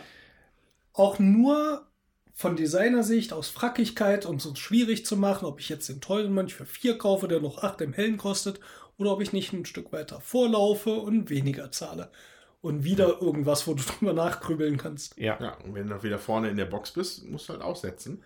Ja, Äh, ja, das ist, äh, also, je mehr man drüber nachdenkt, äh, muss ich den beiden Autoren da wirklich ein Kompliment machen. Das ist wirklich äh, auf den Punkt designt. Mhm. Auch da, also das ist auch die, ne, Geld ist knapp, aber die, die, die Bonus-Dingsy-Karten hier, dass sie Geld wert sind, das ist ja auch eine Ja. große Entscheidung gewesen von den Leuten. Ja. So, da muss man auch erstmal drauf kommen. So. Ja. Äh, und wie sich das anfühlt, ist das sogar mit einkalkuliert. Dass Ja. du, ne, du, das ist, also ich habe jetzt vier Wertungen gehabt, damit bin ich, war ich der Wert, Wertungskönig hier am Tisch, glaube ich, Mhm. weil, ne? Äh, also ich hatte acht Wertungen und dann, also die waren halt alle auch immer in den Doppelten, Mhm. äh, in, den, in den Erntefeldern, dass ich halt werten kon- äh, mein, mein Kärchen auslegen konnte. Äh, dass du alles schaffst, ist schwer. Also Ja. stelle ich mir sehr, sehr schwer vor. Also das glaube ich auch nicht, dass das funktioniert, weil Ja. ich glaube, so viele Wertungen sind da nicht im Spiel. Ja, ich glaube, du kannst sie ja schon nehmen, aber dann hast du zu wenig Felder, um die sehr wertvoll zu machen. Dann, ist Ja. dann, dann ist, hast du dir den Bonus geschnappt, aber du hast dann nicht viel für bekommen durch Ja. die Wertung. Ja. Ja, hätte ich den, hätte ich das Fass nicht abgeworfen, hätte das als Bonus gespielt, dann. Ja, aber es ist wirklich auf den Punkt designt. Das ist einfach, also, also Respekt. Jede Entscheidung hat eine Konsequenz. ja, mindestens. Ja. Mhm. Und es gab, also, und es fühlte sich an keinem Zeitpunkt beliebig an. Und das ist also ganz, ganz großes Kino. Ja. ich. Äh, Beliebig ist es natürlich jetzt in einem Punkt. Wir wollen einfach mal kurz über das Thema sprechen. Weil wir so schön über Bierbrauen gesprochen haben. Ich habe aber im Laufe des Spiels bemerkt, dass links tatsächlich der Prozess des Bierbrauens dargestellt wird auf dieser Punkteleiste. Wo der Braumeister hochläuft. Ja, hat eine Weile gedauert, sp äh, sprang mir nicht direkt ins Auge, aber so ungefähr zu der Zeit, wo ich dann äh, damit klargekommen bin, welche Farbe mein Pöppel hat und dass ich das anhand der, des, meines Boards auch erkennen kann, Mhm. da fiel mir das dann auch auf. Äh, ja, also ganz klar, ähm, das ist, da ist es halt wirklich ein Eurogame. So, Ja. Das Ding hat, hat ein Thema bekommen, Mhm. aber es ist halt weit davon entfernt, dass ich da jetzt endlos viel Fluff oder, oder so, sagen wir mal so, Spiele amerikanischer Ausprägung werden da, hätten wahrscheinlich sowas wie äh, noch Geschmacksrichtungen vom Bier drin und äh, Die genaue Temperatur. genaue Temperatur. Das ist einfach, diesen, dass es äh, einfach ganz viel Fluff noch da, dazu kommt. Und damit ein, die Bier-Experience ist. Äh, das ist einfach ein Thema, was sie genommen haben, damit sie, vielleicht hatten sie gerade Artworks aus dem Bereich, wobei auch nicht, hübsch also auch ein bisschen unfair. Äh, ähm, aber es hätte auch mit Sternencluster mit, und mit. Stahlherstellung oder Dampfmaschinen funktionieren können. Ja. Genau, also das stimmt, da gebe ich dir recht. Trotzdem finde ich, haben sie versucht, das noch relativ liebevoll dann ähm, Keine Frage. aufzubringen äh, durch die Sachen, also durch die Rohstoffe, die es halt eben gibt, ne? Also Holz, äh, Hopfen, Wasser, Gerste also, oder anderes Getreide. Ähm, ja, da merke ich einfach, dass ähm, äh, man kann das unterschiedlich machen, wie man das dann eben auch äh, benutzt. Meist, bei den meisten Eurogames ist ja wirklich das, das Thema und das, was, was dann passiert, äh, ist nicht äh, schön oder was heißt, äh, ja, ist äh, relativ beliebig. Das finde ich Genau. ist hier auch, aber sie haben wirklich trotzdem versucht, das äh, ein bisschen thematisch herzurichten, ne? Mit den Rohstoffen, mit den Höfen, also mit den Mhm. Wertungsfeldern, äh, ob da jetzt was ist oder nicht. Und ja, Da muss man nicht drüber sprechen, dass es gleichzeitig eine Schatten- und eine Sonnenseite gibt, die genau in der Mitte durchläuft und so. Ist eine Mechanik. Mich stört's nicht. Ich finde das Thema sogar relativ schön umgesetzt, weil sie sich da sehr viel Mühe gegeben haben, das zugegebenermaßen wie bei Eurogames meistens so aufgesetzte Thema schön unterzubringen, Ja. dass die Bonusplättchen halt Fässer sind. Äh, das passt für mich, ja, dass äh, auch dieses, dass man diesen Garten hat, wo man die Sachen anbaut. Ähm, das ist alles schön. Also ist jetzt nicht, dass mich das in irgendeiner Weise stört. Das ist nun mal bei Eurogames nicht der Kern. Beim Eurogame geht es darum, eine Mechanik, die eingebaut ist, so zu beherrschen lernen und das Maximum rauszuholen. Und das macht's vorbildlich. Ja. Und thematisch finde ich es trotzdem, für mich geht's durch. Mittelalter funktioniert ja, ach, irgendwie immer. Ja, ähm, ein, eine Sache, die ich jetzt, also das jetzt wieder, ne, ich muss ja immer wieder ein bisschen meckern auf hohem, hohem Niveau. Äh, nee, sag mal nicht, doch, sag mal so, ne? Mhm. Äh, was ich mir tatsächlich eigentlich vielleicht noch ganz gewünscht hätte bei einem fetten Board, wo man die ganze Zeit drüber herbrütet mit allen Zahlen drauf, eine Geldleiste. Ja. Das hätte, ich finde, das könnte gut funktionieren für das Spiel, weil also die Währung ist aufgeteilt in, in Pappmünzen, in Fünferscheine und in Zehnerscheine. Mhm. Und du bist ständig am Bezahlen und am Wechseln und am Machen. Äh, ich, rein für den Komfort würde ich mir da so eine Geldleiste, glaube ich, da wünschen. Also ich finde das nicht schlimm, das mit dem Geldwerte. Also, weil ich finde, dieses Geld ist auch echt wertig gemacht. Es sind richtig, Mhm. es ist richtig dicke Pappe und es ist echt angenehm, äh, damit zu spielen. Wenn man da, finde ich, sich beschweren kann, es sind hier die, die Boards, ne? Also das Spielertableau, was, was auch nur aus so ein ne? bisschen, Ja. äh, ne? Ja. Normalerer, dünnerer Pappe besteht, wie jetzt viele eben auch sind, ne? Ja, aber ich finde, es ist ein bisschen dicker als äh, diese dünnen Playerboards, die man öfters mal noch hat, die noch einen Tick dünner sind. Also ist jetzt auch hier nicht das billigste. Ja, das ist schon Genommen. gut. Dafür sind alle Karten, glaube ich, einfach die dicksten Karten, die ich jemals gesehen habe. ja, damit kannst du ja ein Käsestück schneiden. So. Schon krass. Ja, so die Sachen, die halt viel in die Hand genommen werden, die sind eben auch dick und wertig gemacht. Und die Sachen, die eben auf dem Tisch liegen, ne, die sind dann halt ein bisschen dünner. Aber das finde ich ist auch nicht schlimm. Also das Material ist super. Ich weiß jetzt nicht, was äh, das Spiel kostet, aber ich finde es sehr äh, schön. Mhm. Bei dem Geld äh, könnte ich mir halt auch noch vorstellen, dass ein Punkt ist, dass man hier so ein bisschen besser gucken kann, ob die anderen richtig zahlen, weil das macht man relativ leicht verkehrt, weil diese Plättchen, die man kauft, halt nicht einen Preis haben, sondern zwei, nämlich je nachdem, Mhm. wo man sie hinlegt. Ja. Und da sind uns ja auch zwischendurch ein paar Fehler passiert. Vielleicht war das auch beim Testen, könnte ich mir vorstellen, äh, ein bisschen Thema gewesen, wenn es über eine Leiste geht, weiß ich nicht, ähm, dass man das ein bisschen besser sehen kann. Könnte ich mir vorstellen. Mich hat es jetzt auch nicht gestört, äh, aber es war schon auffällig viel Handling dafür. Ja. Wobei es hat im Laufe des Spiels abgenommen, weil pro Bezahlvorgang ja die Nachdenkzeit proportional gestiegen ist.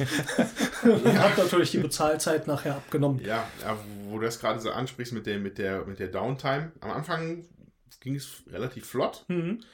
Aber gut, es mag auch vielleicht daran liegen, dass ich habe eine relativ äh, äh, äh, äh, frei von der Leber weg Spielweise bei sowas. Da war ich halt meistens relativ schnell durch. So, und wenn man mit so drei äh, Mega-Brains dann da sitzt, natürlich, das hat ein bisschen gedauert teilweise. Ja. So, also, ne, jetzt habe ich den Tommy genug aufgezogen, aber es war halt tatsächlich irgendwie zwei, drei Mal, dass wir eigentlich dann schon wieder einmal rum waren und er war immer noch am Grübeln. Das muss, also das ist halt der Komplexität geschuldet. Ne? Vielleicht ist es mit drei Spielern dann äh, eine gute Mischung aus spannend und äh, Ja. flott noch. Das kann ich mir vorstellen. Wobei ich halt ne, finde, nach hinten raus werden die Züge ja dann auch komplexer, weil zum Beispiel einmal, Ja. ich erinnere mich an einen Zug, da habe ich dann halt, es ist ja halt so, wenn ein Plättchen in der Runde übrig bleibt, dann kommt halt in der nächsten Runde noch ein Plättchen drauf. Und da hatte ich dann in einem Zug mal ähm, von einem Feld drei Plättchen gekauft. Und dann musste ich halt wirklich erstmal lange darüber nachdenken, wie verteile ich die jetzt am besten auf meinem Board. Dann habe ich ja dadurch gegebenenfalls auch noch Gebäude bekommen. Dann musste ich auch noch überlegen, wie setze ich das jetzt oder wie, welches Feld aktiviere ich nochmal. Also das fand ich dann schon ganz schön. Ja, wie gesagt, ich, ich spiele Ja. da relativ äh, äh, schmerzfrei und deswegen ist es einfach, also das liegt nicht an euch. Ja. Für mich ist auch noch äh, eine Entwicklung, wenn wir nochmal auf die Eurogames so zurückschauen, angefangen von Katan 95. Damals haben wir dann gesagt, Puerto Rico oder Kalos sind echt schon komplexe Spiele. Dann über Terra Mystica und Five Tribes hat man schon gemerkt, es geht echt immer noch mal eine Spur krasser.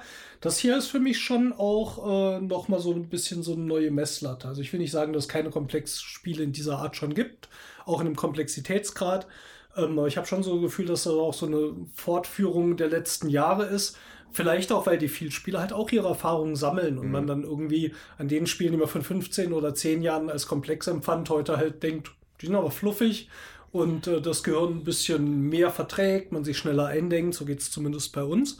Das hier ist für mich schon nochmal so, empfinde ich so ein bisschen als einen neuen Komplexitätsgrad, weil es so super viel verzahnt hat. Ja, also ich habe Terra Mystica habe ich ja noch nicht gespielt Ja. bisher.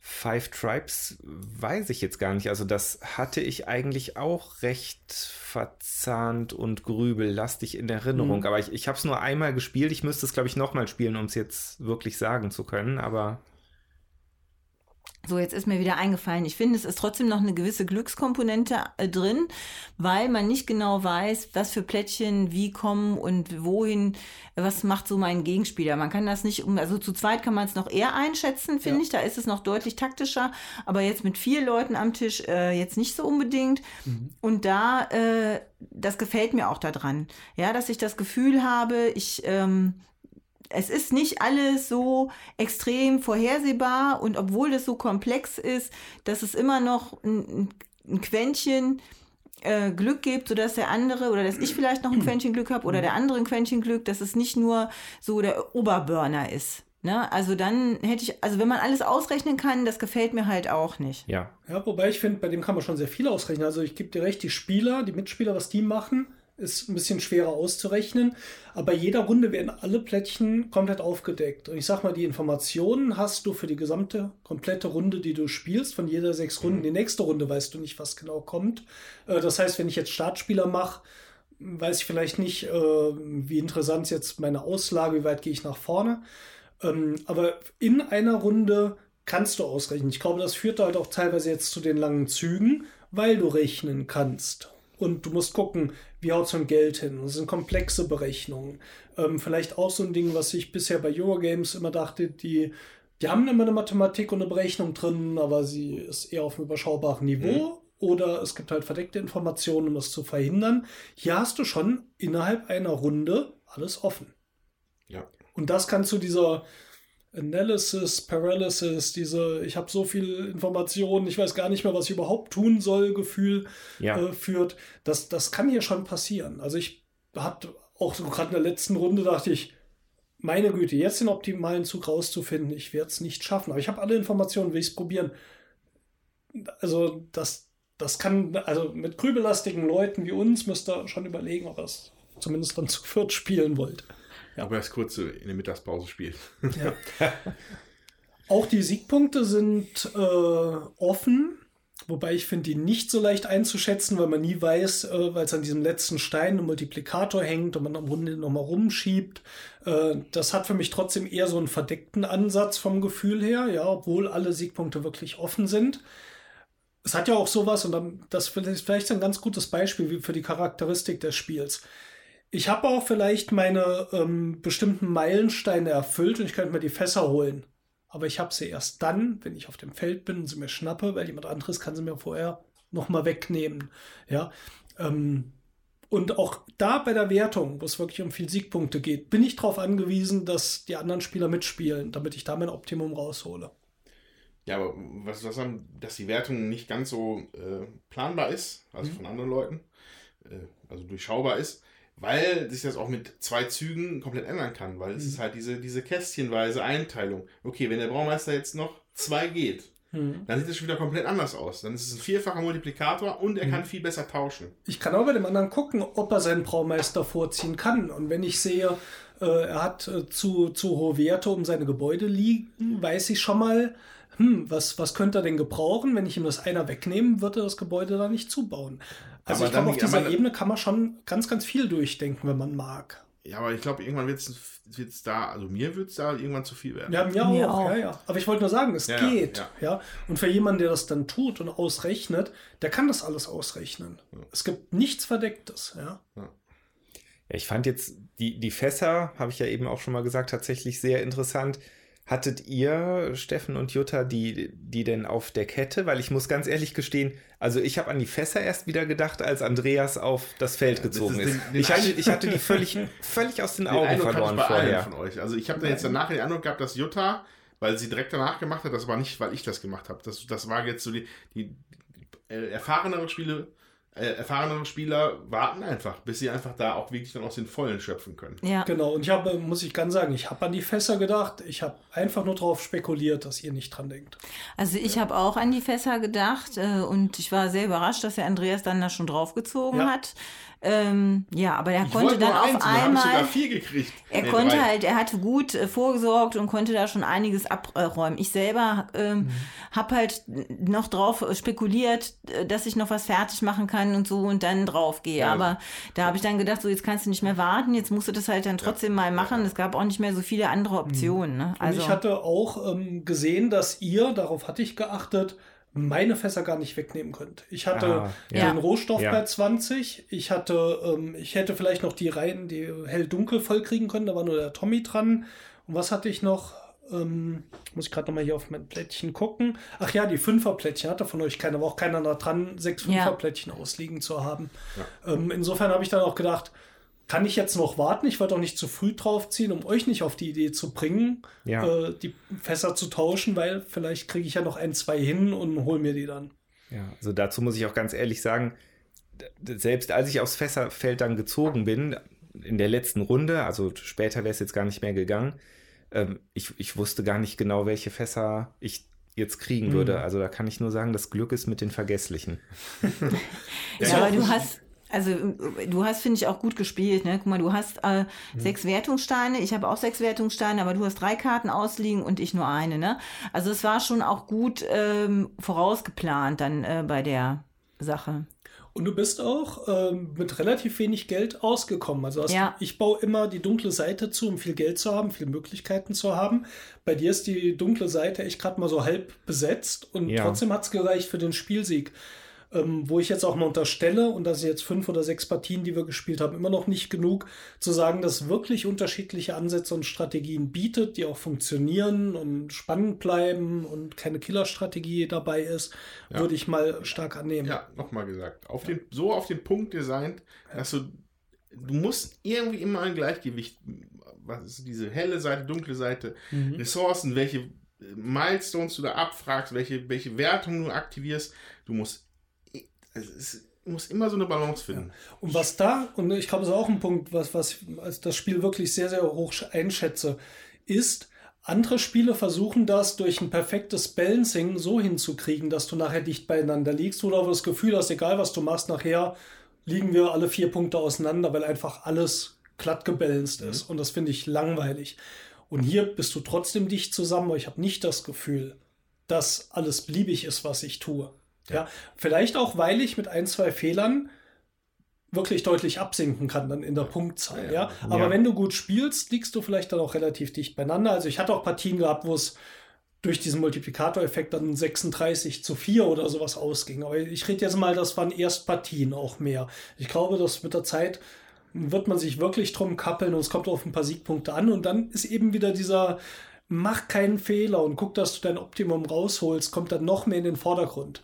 Ja, weil sonst läuft dir jemand anderes wieder den Rang ab. und alles kommt durch. Ich, für mich geht es immer wieder auf diesen Wertungsmechanismus zurück. Mhm. Dieses, äh, Ja. Nicht die Wertungsmechanismus, sondern auf, die- auf, auf die Abrechnung mit den Ressourcen. Mhm. Es, es halt, hält die ganze Zeit ein Feuerzeug an die Füße. Und deswegen bist du wirklich einfach auch. Du bist einfach dabei bei dem Ja. Spiel. Und du versuchst es, äh, dass, dass es dir halt nicht irgendwie entgleitet. So, und äh, jetzt möchte ich nochmal sagen, also wie ihr Zuhörer jetzt gehört habt, es ist kein Familienspiel. Es ist wirklich ein Kenner- und Expertenspiel. Ähm, Pegasus hat ja auch eigentlich immer was auf der Schachtel. Also wenn die jetzt einer gerade mal parat zur Hand hat, da. Ab zwölf Jahren steht hier nur zwei bis vier Spieler. Nee, steht nicht drauf. Ja, Ja, also auf jeden Fall. Ähm, Ist nicht für eure Zug um Zug Runde, die sich regelmäßig trifft, sage ich mal.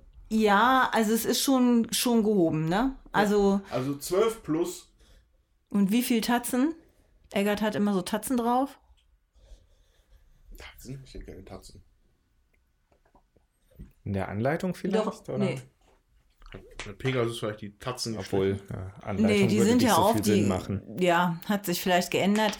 Auf jeden Fall ist es ein, ähm, ein Spiel, was ähm, jetzt nicht einsteigerfreundlich ist. Also man kann das gut machen, aber dann dann wird man irgendwann auch feststellen, ja, wir fangen an zu grübeln, so wie der Andreas und der Thomas das auch äh, festgestellt haben. Und die sind ähm, mhm. ähm, ja schon auch so ein paar Hardcore-Spiele gewöhnt. Aber es lohnt sich definitiv, sich reinzuarbeiten. Es macht auch Spaß. Ja. Also mir ist zumindest ist auch zugänglich, so vom, also es, die Mechanismen sind äh, nicht so ähm, äh, schwierig, sag ich mal, aber es ist halt sehr verzahnt und sehr komplex. Mhm. Und ähm, ja, also mir macht Spaß. Ich würde es immer wieder spielen wollen, sofort nochmal hinten dran. Ähm, ich bin total froh, dass der Steffen das gekauft hat. Wir hatten das auf der Messe gesehen, wir hatten es nicht ausprobiert. Wir hatten gedacht, boah, noch jetzt mal Kramer, Kiesling, äh, Kiesling und das war das vierte Spiel von Kiesling, äh, was da rauskam. Aber jetzt ohne Kramer. Ne? Ohne Kramer, ja, mhm. genau.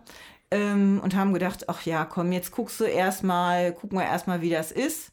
Mhm. Und ähm, Überraschend ist es. Ja, also uns gefällt's. Ja, das war eine sehr ausführliche Vorstellung von Heaven and Ale. Vielleicht noch mal kurz eine Abschlussrunde, Fazit. Ja, ich habe ja das meiste schon gesagt. Ähm, deswegen dürft ihr jetzt. Ja, ich finde super. Ja, kann ich mich anschließen. Ich wäre allerdings, ich wäre allerdings nicht äh, direkt noch eine Runde dabei. Ich glaube, ich bräuchte jetzt auch erst ein Päuschen. Erstmal erst mal ein bisschen Urlaub, ey. äh, ja, nein, ich habe hab auch, das habe mich ja auch schon mehr, mehrfach wiederholt. Es ist auf den Punkt designt. Also ein ganz tolles Spiel. Je mehr ich mal nachdenke, desto besser gefällt es mir. Ohne dass ich es jetzt sofort wieder spielen würde. Aber nur noch mal ein Beispiel, äh, wie gut es eigentlich gemacht ist. Weil auf die Idee muss man erstmal kommen, dass man die Ressourcen auf unterschiedliche Startpositionen legt. Weil das Getreide ist die von dem du am wenigsten, also von dem wirst du am meisten brauchen. Mhm. Und das habe ich, das ich relativ früh gesehen und habe auch gesehen, wie dann die Jutta wie so ein Pac-Man die ganzen Getreidesachen mhm. vorne sich erstmal schön weggesnackt hat. Und ich habe gesagt, das gibt es doch nicht. Und dann habe ich, als wir die Pause hatten, habe ich zu dir gesagt, dass dieses Getreide wird uns einfach Schwierigkeiten machen irgendwann. Ja. Und, äh, aber das ist einfach insofern schon auch, aber auch vom Zug 1 an einfach gut designt, dass da schon so ein, dass, dass nicht alles offen ist, dass du auch einfach schon mal gucken musst, wie du, wo du bleibst, was manche Sachen angeht. Und, es Und das gibt aber auch eine Alternative rein. dazu, weil du hast noch diese Bonuskarte, die den letzten Rohstoff auch nochmal deutlich nach ja. vorne zieht. Und ja. das ist auch eine Alternative dazu, sich nur darauf zu fokussieren. Oder du guckst, dass du dich auf deinen Braumeister fokussierst und dann die Ressourcen, die du leicht hochkriegst, nachher günstig umtauschst um das hoch. Also es gibt ja. für alles so viele ja. Ansätze, das anders zu handhaben, anders zu spielen. Ah, ich finde es einfach toll. Ja. Ja, äh, ja, großes Kino. Gut, aber spielst vielleicht mal Probe, vor allem äh, wenn er vielleicht nicht so auf die grübellastigen Spiele steht. So, würde ich es vielleicht trotzdem erstmal wirklich ausprobieren. Ähm, trotz aller Euphorie mag es vielleicht nicht für jeden sein. Also was mir so ein bisschen im Magen liegt, ist dieses alle Informationen offen. Das ist für manche, glaube ich, schwierig. Ich mag es auch nicht immer. In dem Fall finde ich es aber rundum so gut gemacht, dass mich auch nicht stört. Ja, mhm. ja. Heaven and Ale. Äh, war schön, dass ihr bei uns wart und äh, so lange hoffentlich jetzt konzentriert mitgedacht habt. Oh, ich hoffe, ein Bier. Ich hätte erstmal ein Bier. Wir haben äh, hoffentlich auch die Erklärung, äh, ja, wir haben es versucht, so kurz zu halten und plakativ zu machen wie möglich, aber ist, es ist bei ja. dem Spiel ein bisschen an, schwierig gewesen. Ähm, deswegen nochmal der Hinweis, schaut es euch vielleicht auch mal irgendwo im Video an, dann kriegt das gleich ein anderen, anderes Verständnis. Wir hoffen, es hat euch gefallen und freuen uns auf das nächste Mal. Ja, und dann besucht uns auch nochmal auf Facebook und schaut rein, gebt uns Kommentare, liked uns, freut euch. Ähm, ja, und an alle Zwitscherer da draußen, ähm, schaut doch mal auf Twitter vorbei und. Äh, Zwitschert euch ein. genau. Eine sehr alkoholische Sendung heute. so, und nun kommt das Übliche. Liebe Gemeinde, äh, wenn euch der Podcast gefallen hat äh, und ihr uns zufällig über den iTunes Store äh, herunterladet und äh, hört, schaut doch mal, ob ihr in eurem Gebetsbuch nicht noch fünf Sterne für uns finden könntet äh, und ein positives Review noch dazu. Das würde uns sehr helfen mit unserer Reichweite und da wäre ich euch sehr, sehr, sehr, sehr dankbar. Ja, nicht nur der Andreas, wir anderen alle auch. Amen. Jawohl. Amen, ja, sehr gut. gut, es war sehr schön und äh, wir freuen uns aufs nächste Mal. Lasst es euch gut gehen. Viele Grüße von uns allen. Tschüss. Tschüss.